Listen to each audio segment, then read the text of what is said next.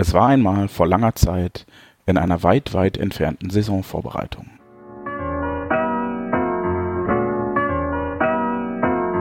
Hier ist Auf Ohren, der schwarzgelb.de Podcast.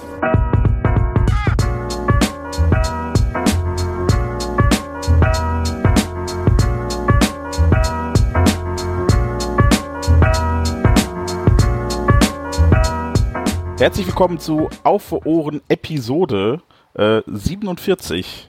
Eine neue Hoffnung haben wir uns als Arbeitstitel und Titel für diese Sendung überlegt, denn ähm, ja, alles neu macht das Jahr 2018 und ähm, wir haben einen neuen Trainer, wir starten in eine neue Saison, haben viele neue Spieler und deshalb auch eine Menge zu besprechen. Ähm, mit mir dabei, wie fast immer, äh, Hallo Fanny. Hallo, es ist schön, dass du diese, diese, das jetzt endlich ausgemerzt hast und dich jetzt einfach freuen kannst. Ja. Ja. Ich, habe, ich sollte trotzdem noch den Rekord haben. Da bin ich mir gar nicht so sicher, du hast ja zwei Ausgaben verpasst. Ja, ich habe ja auch zwei Ausgaben alleine gemacht. Ja, siehst du, dann sind wir jetzt gleich egal. Dann wären wir Hattest du schöne, das stimmt. hattest du schöne Flitterwochen? Ja, sehr schön. Ich, als, es, als es hier mega heiß war, habe ich mich in das etwas mildere, ähm, oder etwas kältere dann ja, ähm, Mauritius in die Sonne gelegt. Es war schön. Vielen Dank. Habe da dann auf, auf den Punkt gehört. Und wie, wie Fake News das so? verbreitet wurden über mich. Wieso Fake News?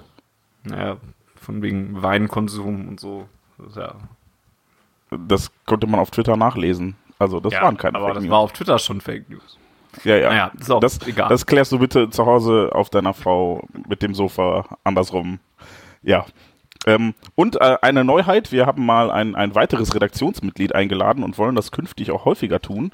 Ähm, denn die schwarzgelb.de Redaktion besteht aus vielen, vielen Menschen, die ja alle auch Fußballfans sind und äh, vielleicht auch zu anderen Themen immer was Gutes zu sagen haben. Und deshalb haben wir uns den Boris eingeladen. Hallo Boris. Schönen guten Abend. Freue mich sehr, bei dieser doppelten Premiere dabei sein zu dürfen. Für mich, für euch und generell.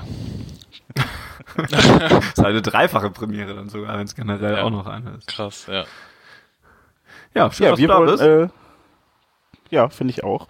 Ähm, wir wollen heute darüber reden, ähm, was jetzt in der Saisonvorbereitung, die wir ja ausführlich begleitet haben mit, mit einzelnen Folgen zu allen Neuzugängen, unter anderem auch Axel Witzel, die ihr vielleicht gerade noch nicht hören könnt, weil sie erst nach dieser veröffentlicht wird. Ähm, die wir natürlich auch mit Folgen aus dem Trainingslager be- begleitet haben. Und deshalb äh, ja, möchten wir jetzt das Ganze mal ein bisschen zusammenfassen und statt retrospektiv zurückzugucken, was so passiert ist, einfach darauf gucken, was wir uns erhoffen für die kommende Saison und äh, was wir erwarten. Und da gibt es sicherlich noch einige Gesprächsthemen. Ihr habt uns auch wieder viele, viele Fragen geschickt. Ähm, ja, und die Themen, die äh, erzählt euch der Fanny jetzt mal.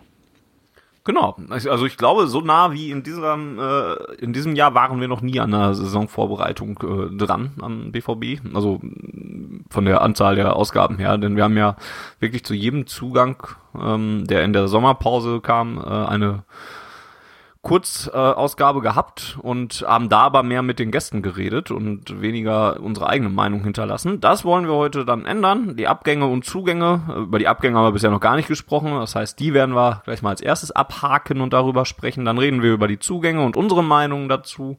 Ein bisschen müssen wir natürlich auch über den neuen Trainer Lucien Favre reden und die Erwartungen, die mit der Installation ähm, von ihm eingehen auch ein bisschen um äh, die neuen Sebastian Kehl, vielleicht sogar noch Matthias Sammer, ähm, die ja neue Positionen im BVB-Bereich eingenommen haben. Ähm, die Mittelstürmer-Diskussion ist wohl das Thema im Moment rund um Borussia Dortmund. Der werden wir uns widmen und zum Ende der Ausgabe wollen wir einen Blick in die Glaskugel werfen und mal so ein bisschen gucken, was uns denn in der neuen Saison so erwarten könnte. Ja, dann machen wir das doch. Ist ja eine vollgepackte, bin ich gar nicht mehr gewohnt nach den ganzen Kurzausgaben, dass wir so ein vollgepacktes Themenspektrum haben und äh, jetzt hier auch noch mehrere Stunden miteinander reden werden. Also direkt loslegen. Lass uns anfangen. Das stimmt. Ob es mehrere Stunden werden, ich weiß es ja noch nicht.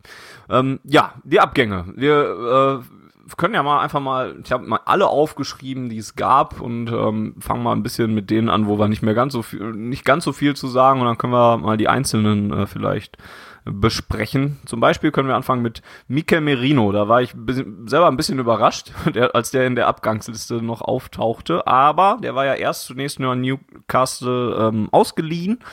Und ähm, jetzt äh, ist es allerdings so, dass er dann fest verpflichtet wurde und wir haben noch sieben Millionen dafür gekriegt. Ähm, ja, wir, wir sind dem Gedanken ja schon gewohnt, dass er nicht mehr da ist. Ähm, ärgern wir uns glaube, manchmal ärgern wir uns manchmal noch ein bisschen darüber. Ich verfolge Newcastle-Spiele zu wenig, um richtig eine Meinung dazu zu haben, aber ich glaube, ähm, er spielt da sogar eine ganz gute Rolle. Was wolltest du sagen, Jens? Ich glaube, wir haben das deshalb so verdrängt, weil das eine ähm, Kaufpflicht war nach X Einsätzen.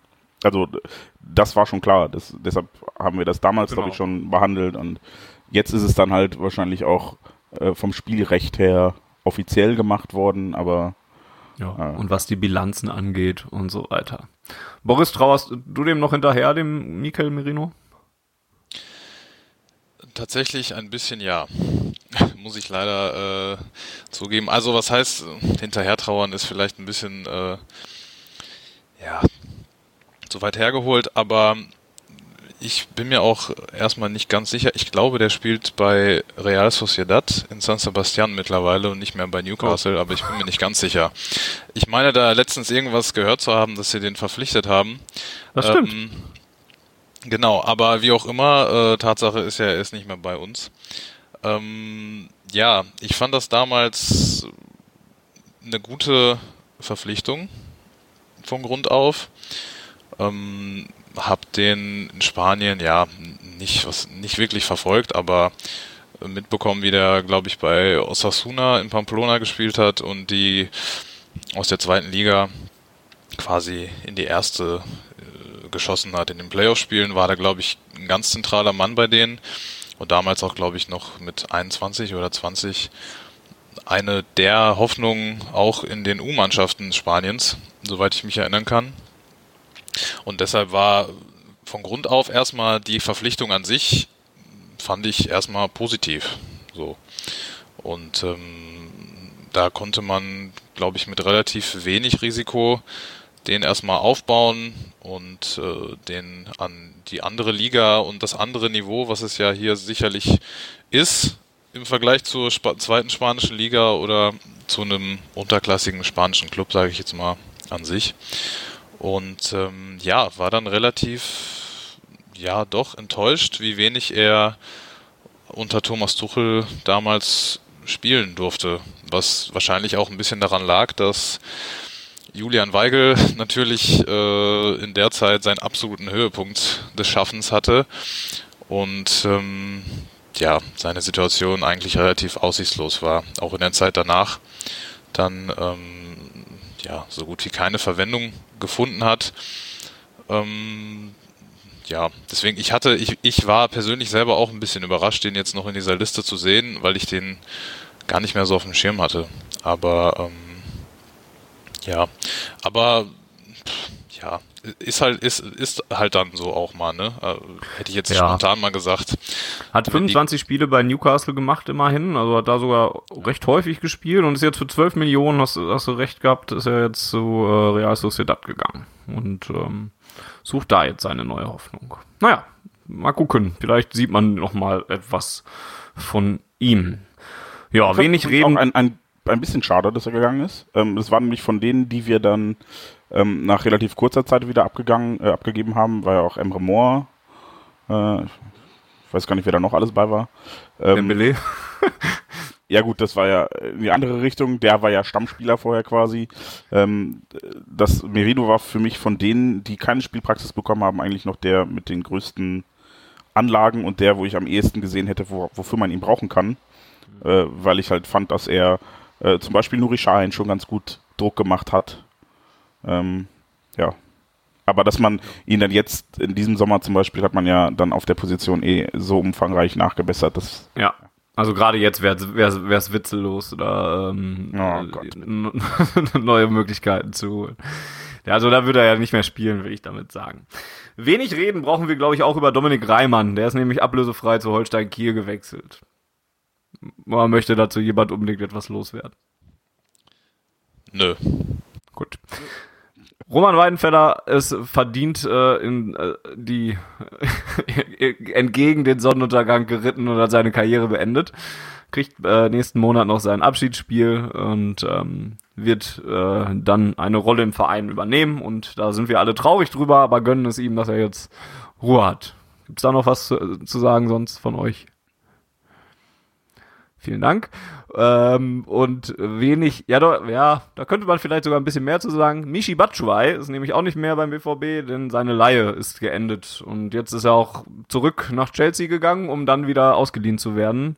Äh, zu dem Verein, der, wo, der, der auch endlich eine Fledermaus im Logo hat, wo er sich sehr drüber gefreut hat. Der spielt jetzt in Valencia. Das ist ein bisschen schade, oder? Ja, auf jeden Fall. Also wenn ich da mal kurz reingerätschen darf, ich glaube, da reden wir äh, später auch auf jeden Fall noch drüber, wenn es um die Mittelstürmer-Diskussion geht, dass ähm, ja, also das ist auf jeden Fall schade. Um dem Thema schon mal ein bisschen vorzugreifen, vielleicht, ich kann mir bei bestem Willen nicht vorstellen, dass man ihn nicht hätte nochmal zurück, zurückholen können.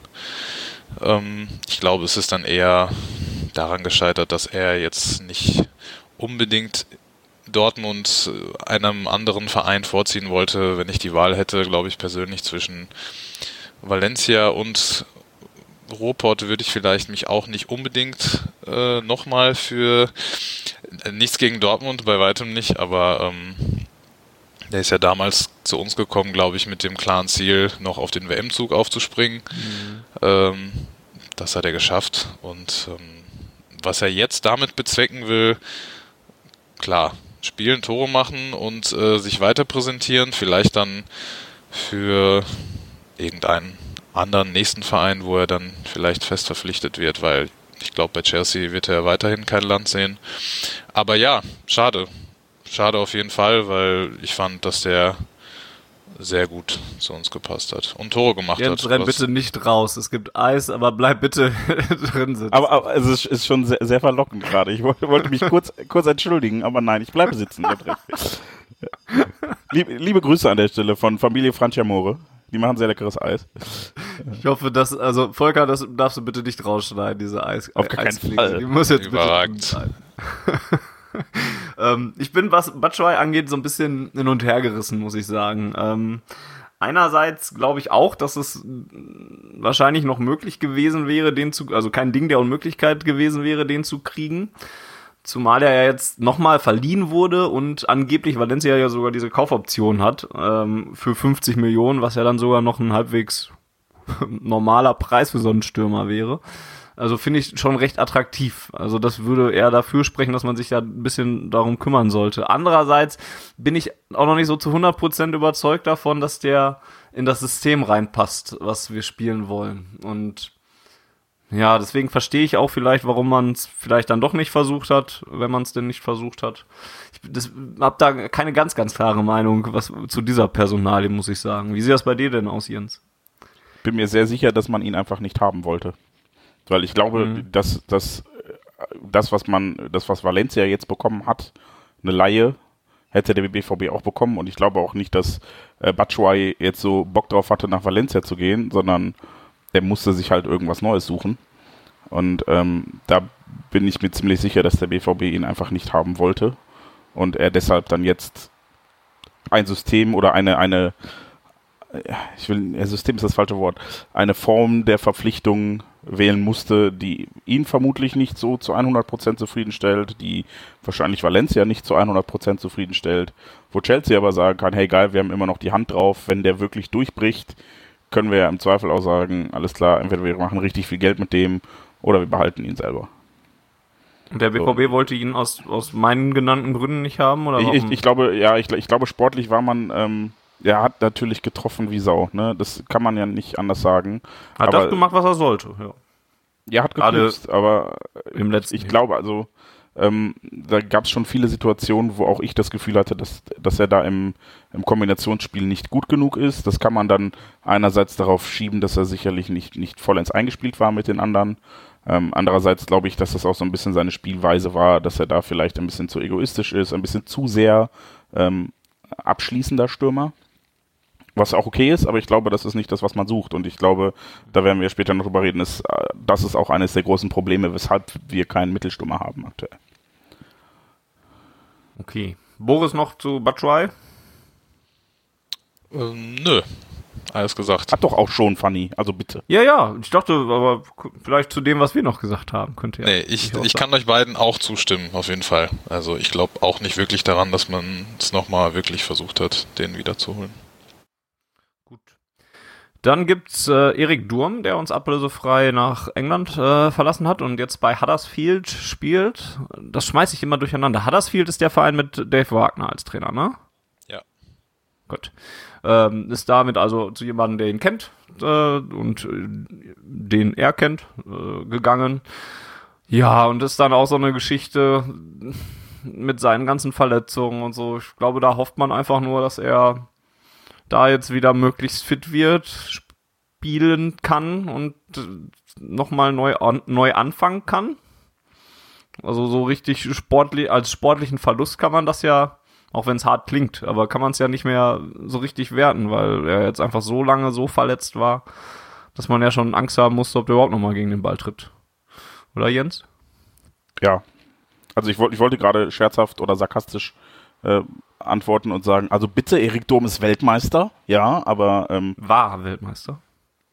Nein, er ist Weltmeister 2014. Also verliert, verliert, man, verliert man nie, ja, stimmt. Ja, ja, Richtig, ja. also er, er hat sich vielleicht nicht auf den Rücken tätowiert, aber äh, er wird diesen Titel nicht mehr abgeben. Äh, nur sein Verband konnte ihn nicht verteidigen. Ähm, nein, ich, ich glaube auch, dass das... Verbände hatte er wirklich genug in der letzten Zeit. Oh Gott. warum? Fanny, warum? Hat, hatte lange keine Gelegenheit dazu. Ja, das merkt man die leider wirklich an. Ähm, Entschuldige, ich war bei, ja, sportlicher Verlust, nee, sehe ich tatsächlich, also ich, ich fand ihn ja schon zu seiner Zeit hier nicht immer ganz überzeugend. Ähm, manchmal gute Spiele, aber selten so, dass ich gesagt habe, boah, das ist jetzt unser Stammaußenverteidiger. Ich hätte ihn immer eher als Option für rechts gesehen, ähm, als äh, Folger für Check und einfach so, so irgendwie verletzt, ähm, dass man sich anderweitig umsehen musste. Und glaube auch so den Glauben verloren Warte mal kurz, das Internet stirbt gerade in Neuss wieder. Nee, ich, ich glaube, das ist nur bei mir lokal, nicht in Neuss generell. Okay. In, in Neuss gibt es stabiles Internet, nur ich glaube, ich muss bei meinen WLAN-Einstellungen noch mal ein bisschen rumprobieren. Ähm, ja, ich glaube, man war letzten Endes sportlich nicht mehr überzeugt davon, dass er eine, eine großartige Hilfe für diesen Kader sein würde und hat sich dann eher anderweitig orientiert, als darauf zu hoffen, dass er zurückkommt und zur alter Stärke findet. Boris, glaubst du denn, dass das nochmal was werden kann in Huddersfield jetzt mit einem Neuanfang? Schwierig, glaube ich. Ähm, schwierig, äh, leider muss ich aber sagen, weil ich den eigentlich immer als Spieler und als Charakter mochte. Ähm, wenn er gespielt hat, hat er, wie Jens schon gerade gesagt hat, teilweise richtig gute Spiele dabei hat immer Gas gegeben eigentlich und ähm, hatte, glaube ich, einfach Pech. Also größeres Pech kann man, glaube ich, eigentlich nicht haben, verletzungstechnisch. Ähm, ja, ich glaube, wenn er es packt, halbwegs noch auf die Beine zu kommen, sportlich, dann in dem Umfeld bei Huddersfield wirklich. Also unter einem Trainer, den er kennt, bei jetzt, glaube ich, einer Mannschaft in England, von der niemand so richtig wieder was erwartet, die, glaube ich, sensationell nicht abgestiegen ist letzte Saison. Und ähm, wo er in, in Ruhe ja, seinen Körper wieder in Wettkampfform bringen kann, glaube ich. Ich glaube, das ist für ihn im Moment so mit das Wichtigste. Und dann kann er, wenn er gesund ist, dann zusammen mit Stankovic und Chris Löwe die fast komplette Ex-Borussen-Verteidiger-Reihe komplettieren bei Huddersfield. Ah, ja, ja. so, mit Chris Löwe auf links und äh, Erik Durm auf rechts, das ist bestimmt ganz ansehnlich. Nee, aber ähm, äh, ja, ich, ich, ich, ich würde es ihm gönnen, sagen wir es mal so. Ich ähm, bin überzeugt erst davon, wenn es dann wirklich der Fall ist, aber gönnen würde ich es ihm auf jeden Fall, ja bin gerade in dieser Verletzungshistorie drin bei ihm. Das ist ja echt fürchterlich. Also ich habe jetzt mal geguckt, wie weit es zurückgeht, wo er mal irgendwo hätte spielen können. Dann waren das drei Monate Anfang 2017. Aber da sind so viele Verletzungen einfach drin, die fast nahtlos aneinander übergingen. Das ist ja echt. Ja, das ist schon bitter.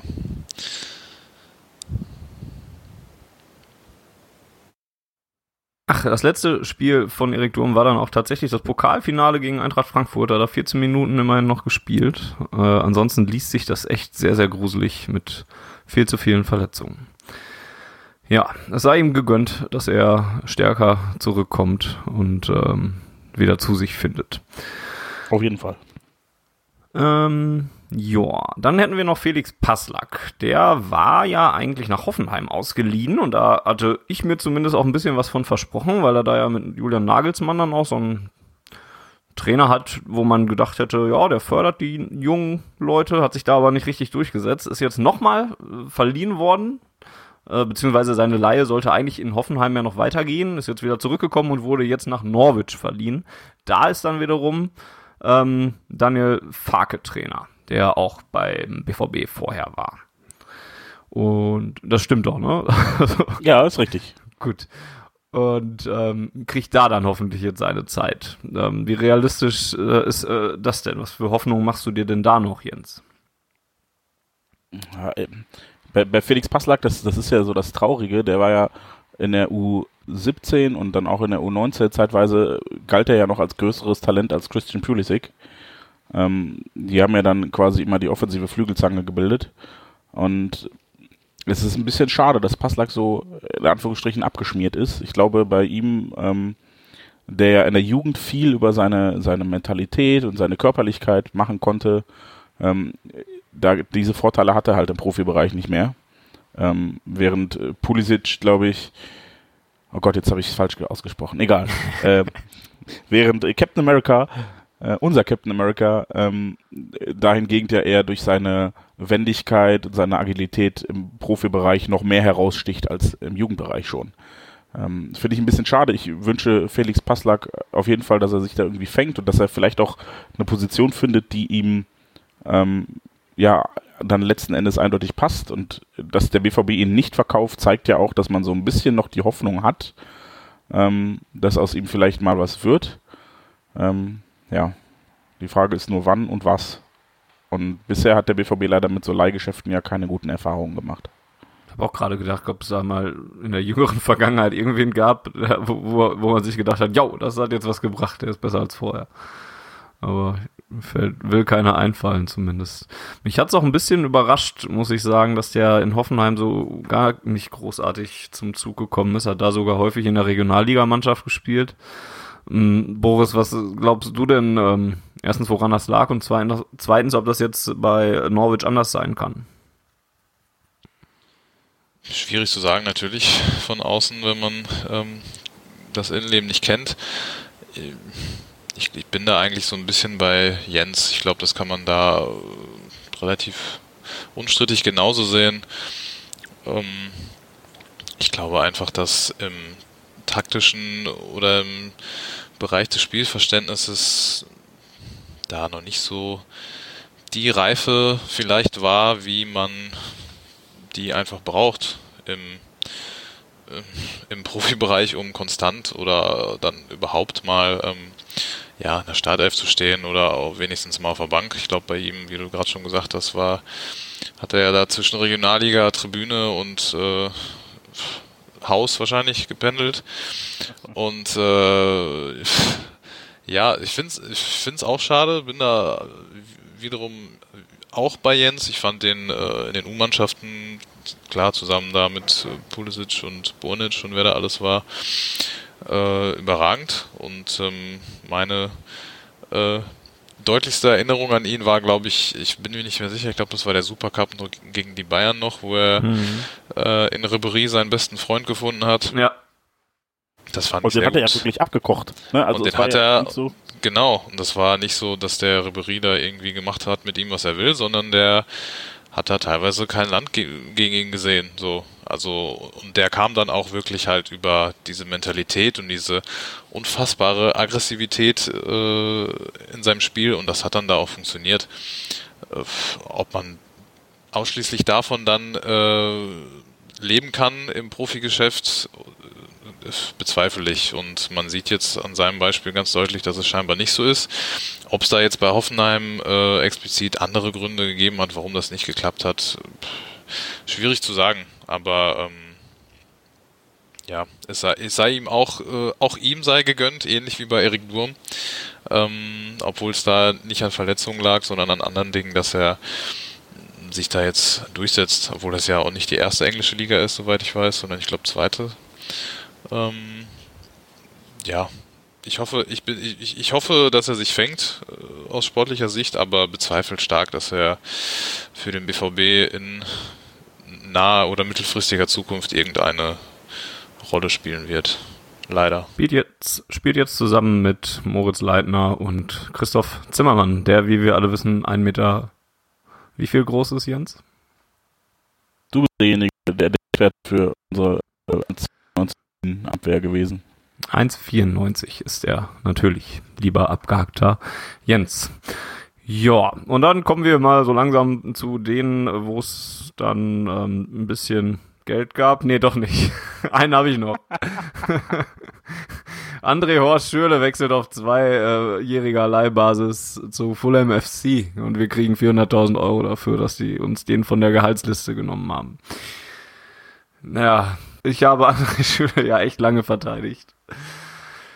Ich muss aber auch sagen, dass es wahrscheinlich gut ist dafür, dass, dass er jetzt nicht mehr bei uns im Kader ist. Ich fand es nicht immer richtig, wie mit dem umgegangen wurde. Ich finde, er hat sich immer, man hat den Einsatz immer noch gesehen, aber man hat auch gesehen, dass es spielerisch nicht klappt. Und ich glaube auch, habe die Hoffnung auch verloren, dass das sich nochmal daran geändert, dass sich da nochmal irgendwas dran geändert hätte. Und ja, viel Glück in England. Jens. Punkt. was Boris soll ich möchte da, nicht mehr dazu sagen. Ja, was soll ich denn da jetzt noch hinzufügen? Also äh, dann nicht. Ist ja wie du sagst, ne? Also er hat ja, er hat ja sich reingehauen und man macht vermutlich auch den Fehler, ihm die Ablösesumme anzukreiden. Ja. Ja, also das ist dann eher ein Fehler, den man klar in der sportlichen Leitung sehen muss, dass man sagt, okay, ihr habt so viel Geld für den ausgegeben, nur um im Zweifel euren Trainer, äh, nur um euren Trainer glücklich zu stellen im Zweifel der ihn dann auch hat fallen lassen, mitten in der Saison. Äh, ja, also ich, ich wünsche äh, André Schöle, ich glaube, der, der hat sportlich einfach jetzt schon seit Jahren irgendwie das Problem, dass er nirgends heimisch wird und ich würde ihm das wünschen, weil ich glaube, er hätte das auch gerne und ich glaube, er ist da auch mehr getriebener als treibender an der Stelle. Und äh, ja, ich finde es schade für ihn, dass es nicht geklappt hat bei uns und ja, finde es schade für uns, dass wir diese Ablösesumme augenscheinlich nicht wieder einspielen können. Es sei denn, er geht jetzt voll auf in Fulham und dann können wir ihn noch verkaufen. Ja, ey, ich würde es ihm gönnen. Kann ja sein, ja. Gab da noch ganz ein bisschen. sogar ganz unegoistisch. Ja, gab da noch so ein bisschen, ähm, ja, Diskussionen über ein Interview, was er dann gegeben hat. Dann hat er sich nochmal zurecht, äh, oder hat er sich nochmal, nicht zurecht, hat er sich nochmal geäußert dazu und wollte etwas klarstellen. Aber ich glaube, das lassen wir dann an dieser Stelle. Ja, da, da muss man, glaube ich, tatsächlich auch ein bisschen drauf achten, ähm, was man, also welches Interview man wie zweitverwertet mm. aufnimmt und so weiter. Ich glaube, da wurde dann auch natürlich verkürzt wiedergegeben und äh, sensationsgierige Überschriften draus gemacht. Hat für mich glaube, auch eigentlich nicht zu dem Typen gepasst, also zu dem Bild gepasst, was ich mir von André Schöle gemacht habe. Ja, eben. Ich fand immer, er war schon immer relativ ehrlich und, und, und passt irgendwie nicht so dazu. Aber belassen wir es dabei. Geld gab es dann etwas mehr für Gonzalo Castro, der für 5 Millionen zum VfB Stuttgart gewechselt ist. Ich hatte eine höhere Summe gehört, aber you do you. Das steht so bei Transfermarkt, aber es überrascht mich auch ein bisschen, dass da fünf stehen nur. Was, we- weißt du denn noch, was du gehört hattest? Das waren sechs oder sieben, glaube ich, hatte ich gehört, aber Ja, gut.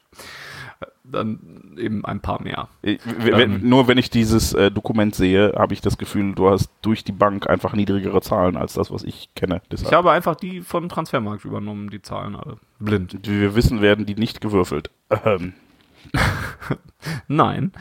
Ähm, naja, jedenfalls Gonzalo Castro, äh, dann fange ich vielleicht mal an und sag was dazu. Ähm, Überangebot im zentralen Mittelfeld. Also ich fand Castro eigentlich immer gut und, und gerade in der letzten Saison, überlegen, ob ich es gerade durcheinander schmeiße, aber ich glaube gerade au- auch in der letzten Saison hat er mir eigentlich ganz gut gefallen.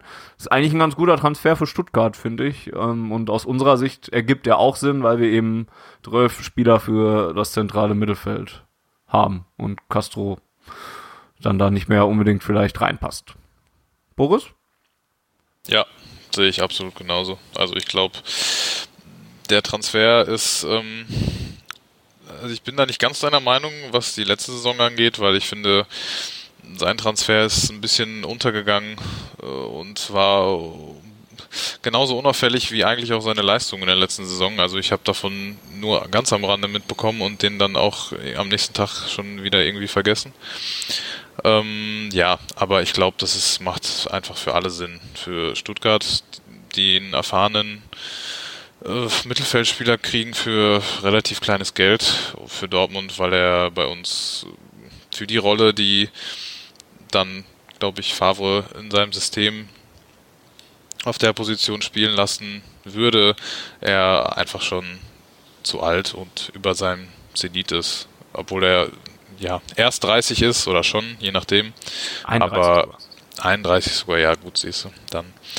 Äh, ja, nee, aber äh, ich glaube, das macht für, für jeden Sinn und gab sogar noch Geld, was ich auch nicht unbedingt erwartet hätte. Auf, auch wenn es 5, 6 oder 7 Millionen sind, dann, ich glaube, das, das passt schon. Jens? ich fand die Summe letzten Endes dann ein bisschen niedrig. Ich glaube, das war wieder so ein klassischer, wir legen ihm keine Steine in den Weg Move vom BVB, weil ich nicht das Gefühl hatte, sein Wert habe sich in den letzten Jahren signifikant verringert. Wieder abgehackt. Ja.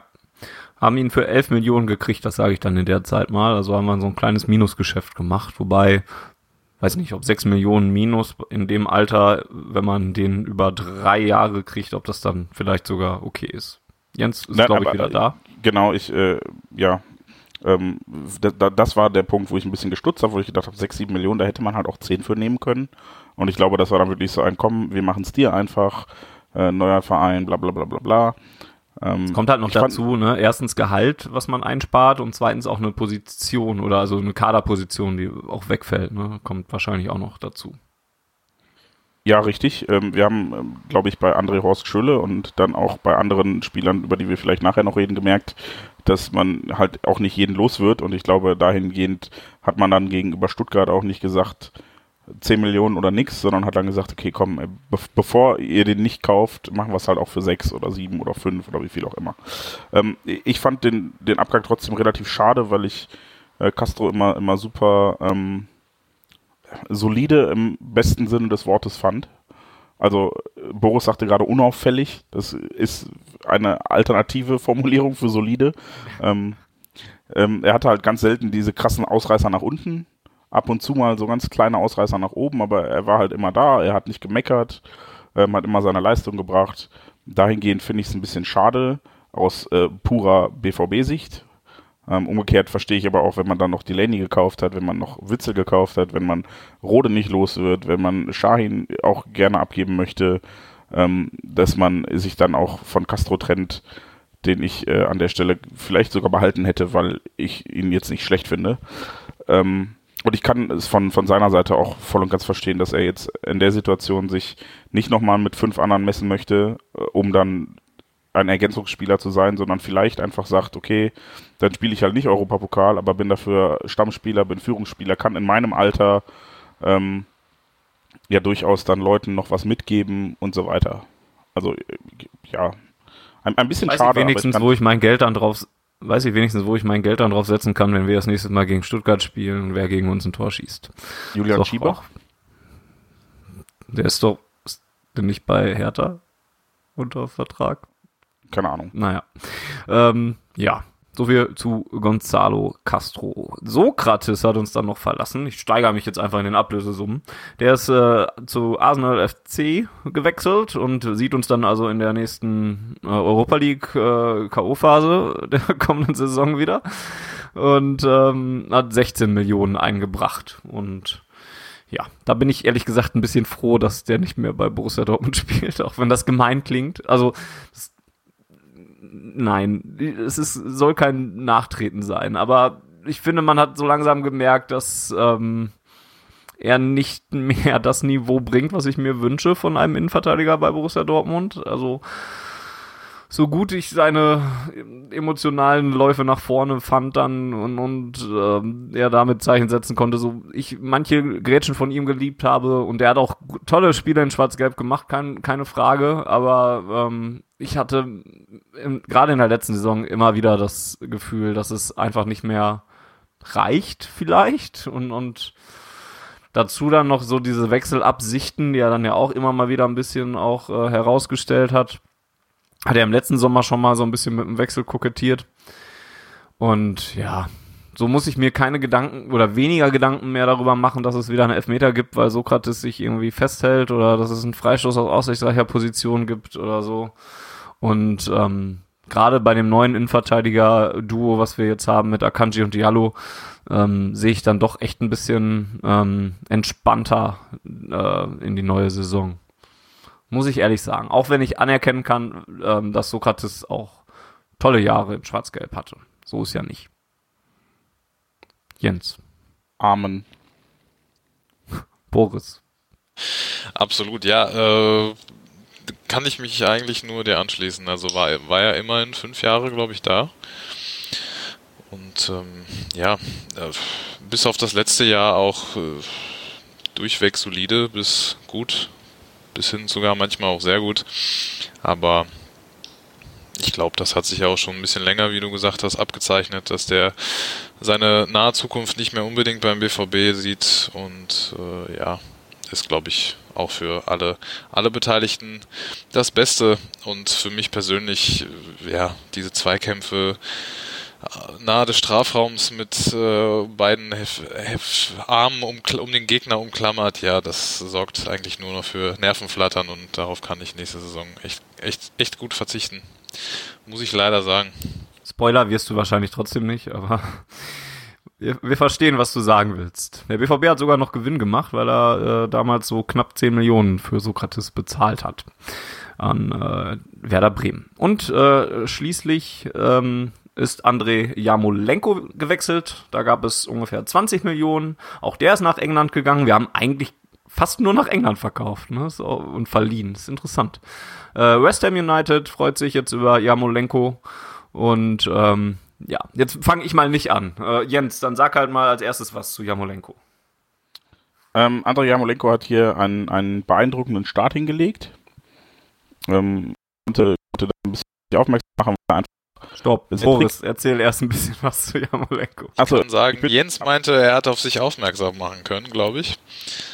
Äh, genau. Ähm, ja, würde ich auch sagen. Also ich ähm, kannte den halt vorher schon ein bisschen durch äh, meine meine russischen Wurzeln von Dynamo Kiew, also ist jetzt nicht Russland, aber ist ja close enough ähm, und ähm, kannte den schon kannte den schon etwas länger und fand den eigentlich immer sehr gut und für die ukrainische Liga und Dynamo Kiew eigentlich viel zu gut.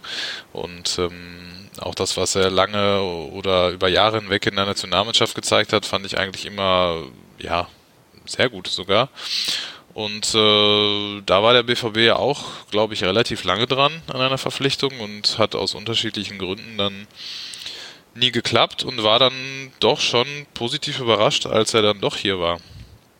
Und ähm, fand es auch jetzt ehrlich gesagt ein bisschen schade, ähm, dass er nur so ein kurzes Dasein bei uns genießen konnte, weil wie Jens schon sagte, am Anfang hat er losgelegt wie die Feuerwehr und die Tempo-Dribblings über rechts, wo er einen Gegner nach dem anderen eigentlich immer mit derselben Finte vernascht hat, das war schon, ähm, ja, konnte man, konnte man sich schon gut angucken und ähm, dadurch, dass er, glaube ich, noch Linksfuß war, ja, hatten wir auch nicht so viele von in den letzten Jahren, die in der Offensive so gut waren. Deshalb fand ich es schade. Andererseits ähm, kann ich das mit Blick auf die nächste, also auf die neue Saison absolut nachvollziehen, weil ähm, der einfach nicht ins System reinpasst, glaube ich. Und ähm, bei mir persönlich hat sich auch relativ häufig in, äh, in den Spielen der Eindruck, ähm, ja, gab's, hatte ich häufiger den Eindruck, dass er so ab Minute 60 und 65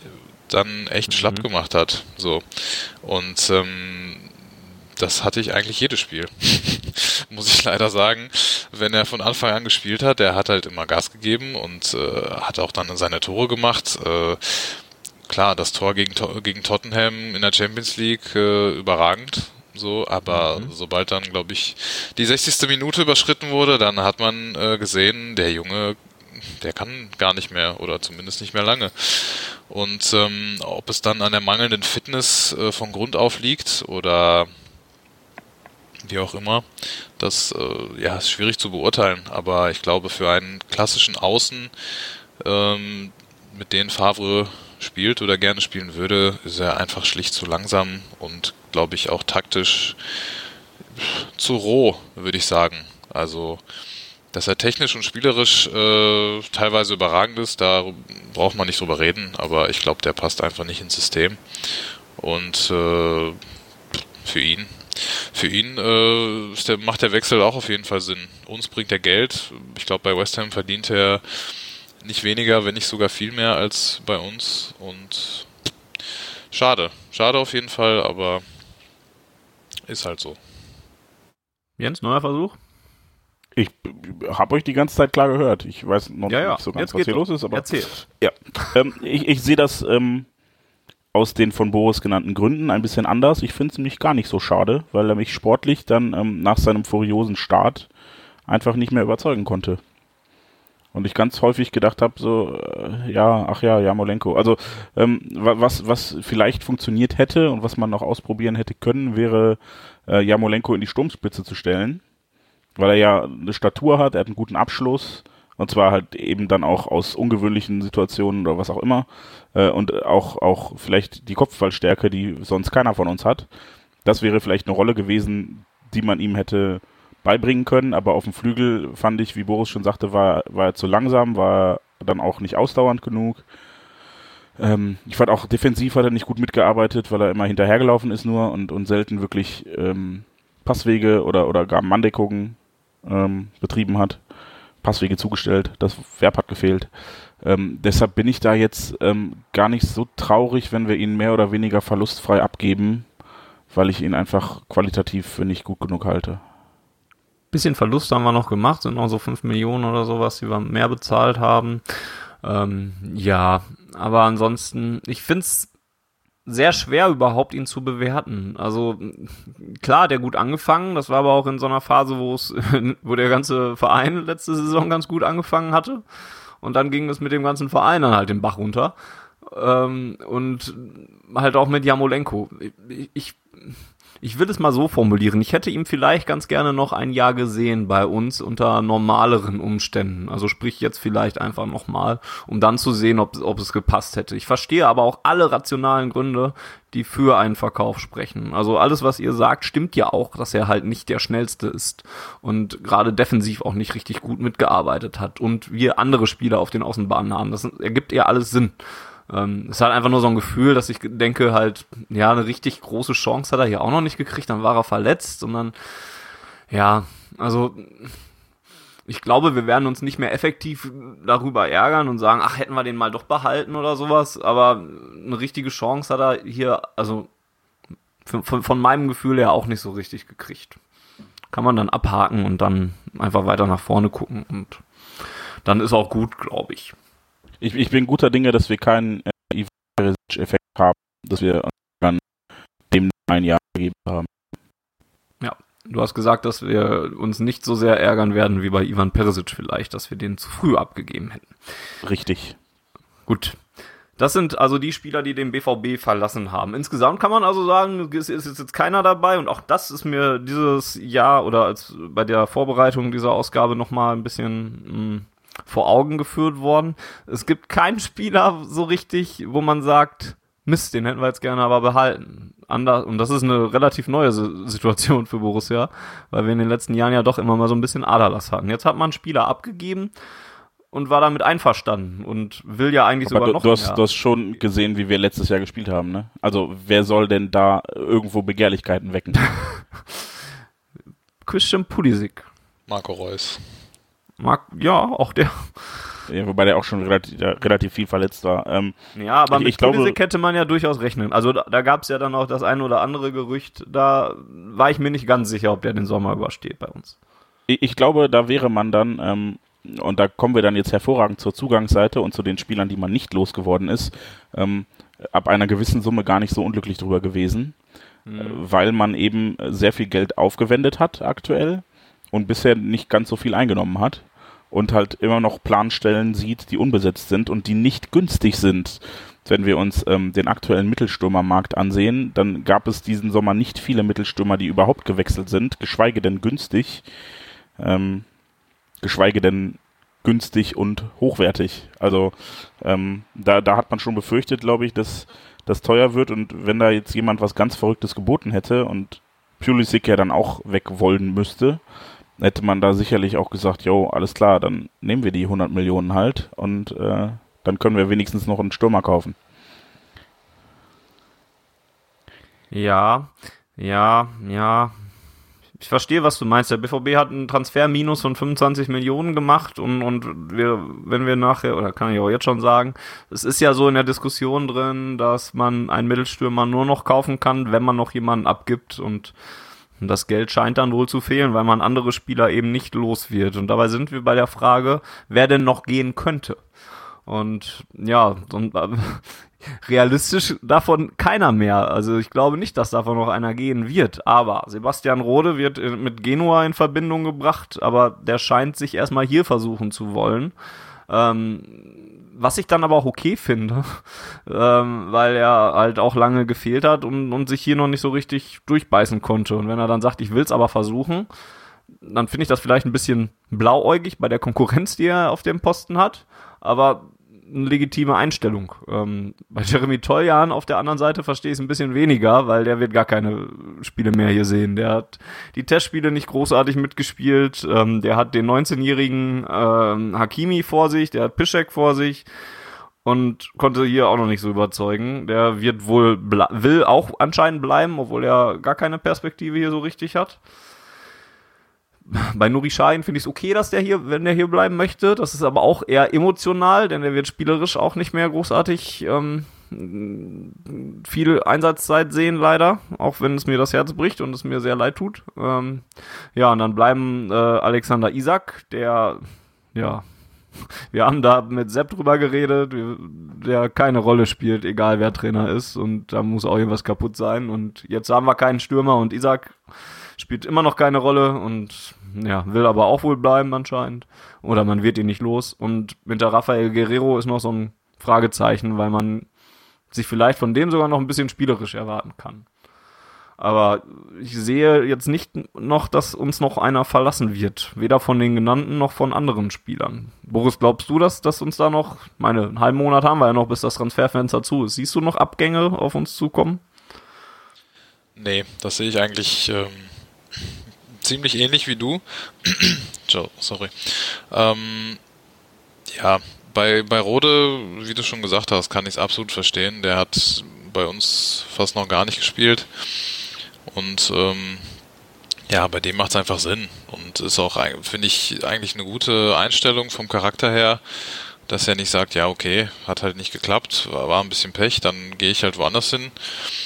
Ähm, der, ich glaube, der gibt, der ist jemand, der gibt in jedem Training Vollgas und ähm, hofft einfach darauf, dass er seine Chance bekommt.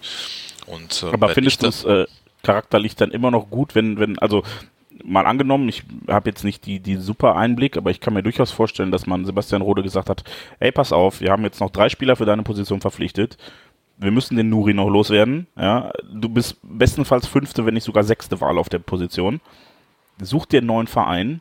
Äh, wenn man ihm das klar kommuniziert hat, ist es dann immer noch charakterlich positiv zu sagen, nein, ich will mich gegen sechs Leute durchsitzen und die vier Millionen, fünf Millionen, sechs Millionen verdienen, die ich hier kriege? Oder wäre es dann nicht charakterlich sauberer zu sagen, ey, ich habe Bock auf dem Platz zu stehen, dann gehe ich halt nach Buxtehude, vielleicht sogar nach Frankfurt zurück, keine Ahnung, ähm, und, und bin halt, spiele lieber als Geld zu kassieren. Also ich kann es nachvollziehen. Ich will überhaupt nicht, äh, und ähm, das ist ja ein wichtiger Punkt in so einer Diskussion immer, ähm, dass wir immer, immer Treue fordern von Spielern und umgekehrt sie dann vom Hof jagen, wenn sie, wenn sie, wenn wir keinen Bock mehr auf sie haben. Und so ein Arbeitspapier, was zwischen Verein und Spieler geschlossen wird, gilt für beide Seiten. Also muss der Verein diesen Vertrag genauso erfüllen wie der Spieler. Also es macht auf jeden Fall Sinn, was du sagst. Also wenn es ist auch schwierig. Ich finde, das ist ein bisschen so ein zwei, ne, also muss man beide Seiten sehen. Also wie gesagt, für einen Spieler jetzt explizit für Rode ist es halt nicht einfach, wenn man ihm ganz klar kommuniziert, ey, du wirst hier diese Saison kein Land sehen, du wirst keine Minute spielen, dann äh, ja, würde ich mir persönlich äh, natürlich auch meine Gedanken machen und äh, mir dann relativ schnell überlegen, ja gut, macht halt einfach keinen Sinn. Und wenn ich Spieler bin oder Spieler wäre, würde ich jetzt mal äh, annehmen, ganz weit hergeholt, dann will ich einfach spielen. Und wenn ich dafür nach Genua gehen muss, nach Italien, äh, was immerhin auch Serie A ist, jetzt nicht die schlechteste Liga und ähm, oder wie auch immer, dann äh, ja, würde ich mir das natürlich zweimal überlegen. Ähm, andererseits äh, haben wir genauso gut Gegenbeispiele. Wir haben einen Johannes Geis auf Schalke. Da dem sagt Domenico Tedesco, seit er angekommen ist, Junge, du hast hier keine Chance, du spielst hier nicht, wir haben den, den und den Spieler, der spielt auf deiner Position. Wenn du hier bleiben willst, bleib hier und versuch's, aber sonst sitzt du auf der Tribüne und dann geht so ein Spieler halt nach Sevilla und ähm, ja, spielt und wird ausgeliehen und spielt dann, glaube ich, zwischenzeitlich sogar in Verteidigung und macht das eigentlich auch ganz gut und kommt dann wieder und sagt dann jetzt zum Beispiel vor der neuen Saison, nein, ich will mich hier durchsetzen, obwohl sich seine Situation eigentlich äh, nicht wirklich verändert hat, weil man, glaube ich, noch äh, dann Mascarell von Frankfurt holt und äh, und wen auch immer noch. Und äh, ja, dann verletzen sich zwei, drei Spieler auf einmal und dann äh, bist du auf einmal wieder, ja, nicht erste, aber dann vielleicht zweite Wahl für die Position. Ne? Also es ist halt schwierig zu sagen. Bei das ist die eine Seite bei, bei Rode. Bei Toljan, äh, ja, würde ich dir absolut zustimmen, wenn man da dasselbe Argument anbringen würde.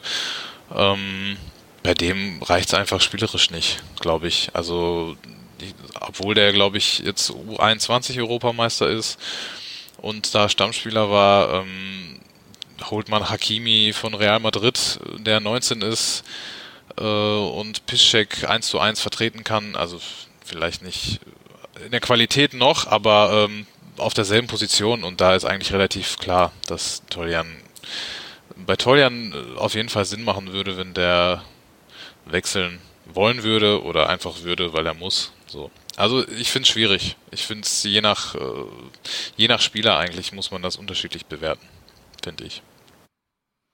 Der BVB zahlt, ähm, das kann man glaube ich generell sagen, so ein bisschen im Moment den Preis für seine in Anführungs ja, ja doch seine schlechte Transferpolitik der letzten Jahre, ja, ne, dass diese Spieler nur schwer an den Mann gebracht werden können. André Schürle nur auf Leihbasis, Sebastian Rode gar nicht, Toljan auch anscheinend nicht, Isaac nicht.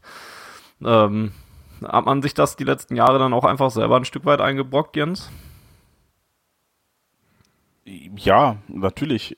Die Frage ist halt nur, also das sind ja alles Spieler, bei denen man sich was anderes erhofft hat. Es ist ja jetzt nicht so, dass man sagen würde, ähm, André Schöle hat hier eine, einen normalen Verlauf und hat hier den Verlauf, den man sich erhofft hat, genommen und wird deshalb nicht los, sondern man hat halt einfach auch zu viele Spieler oder falsche Spieler für ein, ein oder keine, keine anders. Ähm, ich glaube, man hat kein richtig gutes, einheitliches, durchgehendes Konzept bei der Verpflichtung gehabt.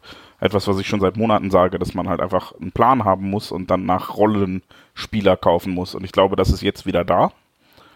Ähm, und natürlich muss man dann Altlasten auch loswerden. Aber ich sehe, sehe halt bei jedem Spieler, zumindest vertraglich das Recht, sich nicht verkaufen zu lassen, weil ähm, ja, er halt äh, den Arbeitsvertrag hat. Das ist natürlich problematisch für den BVB, weil es Kapazitäten bindet, die man anderweitig gebrauchen könnte. Und wenn wir davon sprechen, dass der BVB nur dann einen Stürmer kauft, wenn Spieler abgegeben werden, geht es dabei, glaube ich, viel weniger um Ablösesummen, die sicherlich auch ein Problem sind, aber ähm, da hat der BVB in den letzten Jahren ganz gut Plus gemacht und könnte sicherlich auch sich ein Minus erlauben. Das Problem ist viel eher, dass wir halt auch noch sehr viel Gehalt zahlen für Spieler, die tatsächlich dann äh, vierte, fünfte ja, sagen wir vielleicht auch mal dritte Alternative auf ihrer Position sind, ähm, wo man sich einfach mehr erhofft hatte und die die Leistung nicht gebracht haben, aus welchem Grund auch immer. Und ähm, ja, das ist natürlich noch schwieriger, die dann loszuwerden, weil man denen ähm, unter anderen Voraussetzungen viel Geld geboten hat und sie das jetzt nicht bekommen, weil sie in den letzten Jahren keine Leistung gezeigt haben, ähm, weil sie sich sportlich dann auch im Zweifel verschlechtern werden zu Vereinen, die nicht so viel Geld haben wie wir. Und dann wirst du sie halt nicht los. Ja, schwierige Situation. Ähm, aber wie gesagt, man hat sich ein bisschen selber eingebrockt. Wie, wie ja, seht auf, ihr das auf denn? jeden Fall. Wie seht Also, ihr das denn? Ja. Ja, ich auf. will, will an, an keiner Stelle sagen, natürlich ist das nicht, nicht mutwillig eingebrockt. Ne, also, Nein, dass, nein, dass André klar. Sch- Schürrle hier keine, kein, kein Scheunentor trifft und Sebastian Rode gefühlt ein Jahr verletzt ausfällt, das ist natürlich nicht mutwillig gewesen. Äh, Ich, ich glaube, ähm, der BVB hat da den in Anführungsstrichen Fehler gemacht, ähm, diesen, diesen Pfad zu verlassen, den sie früher hatten, dass man sehr leistungsbezogene Verträge angeboten hat und gesagt hat, okay, wenn du viel spielst, wenn du gut spielst, kriegst du viele Boni.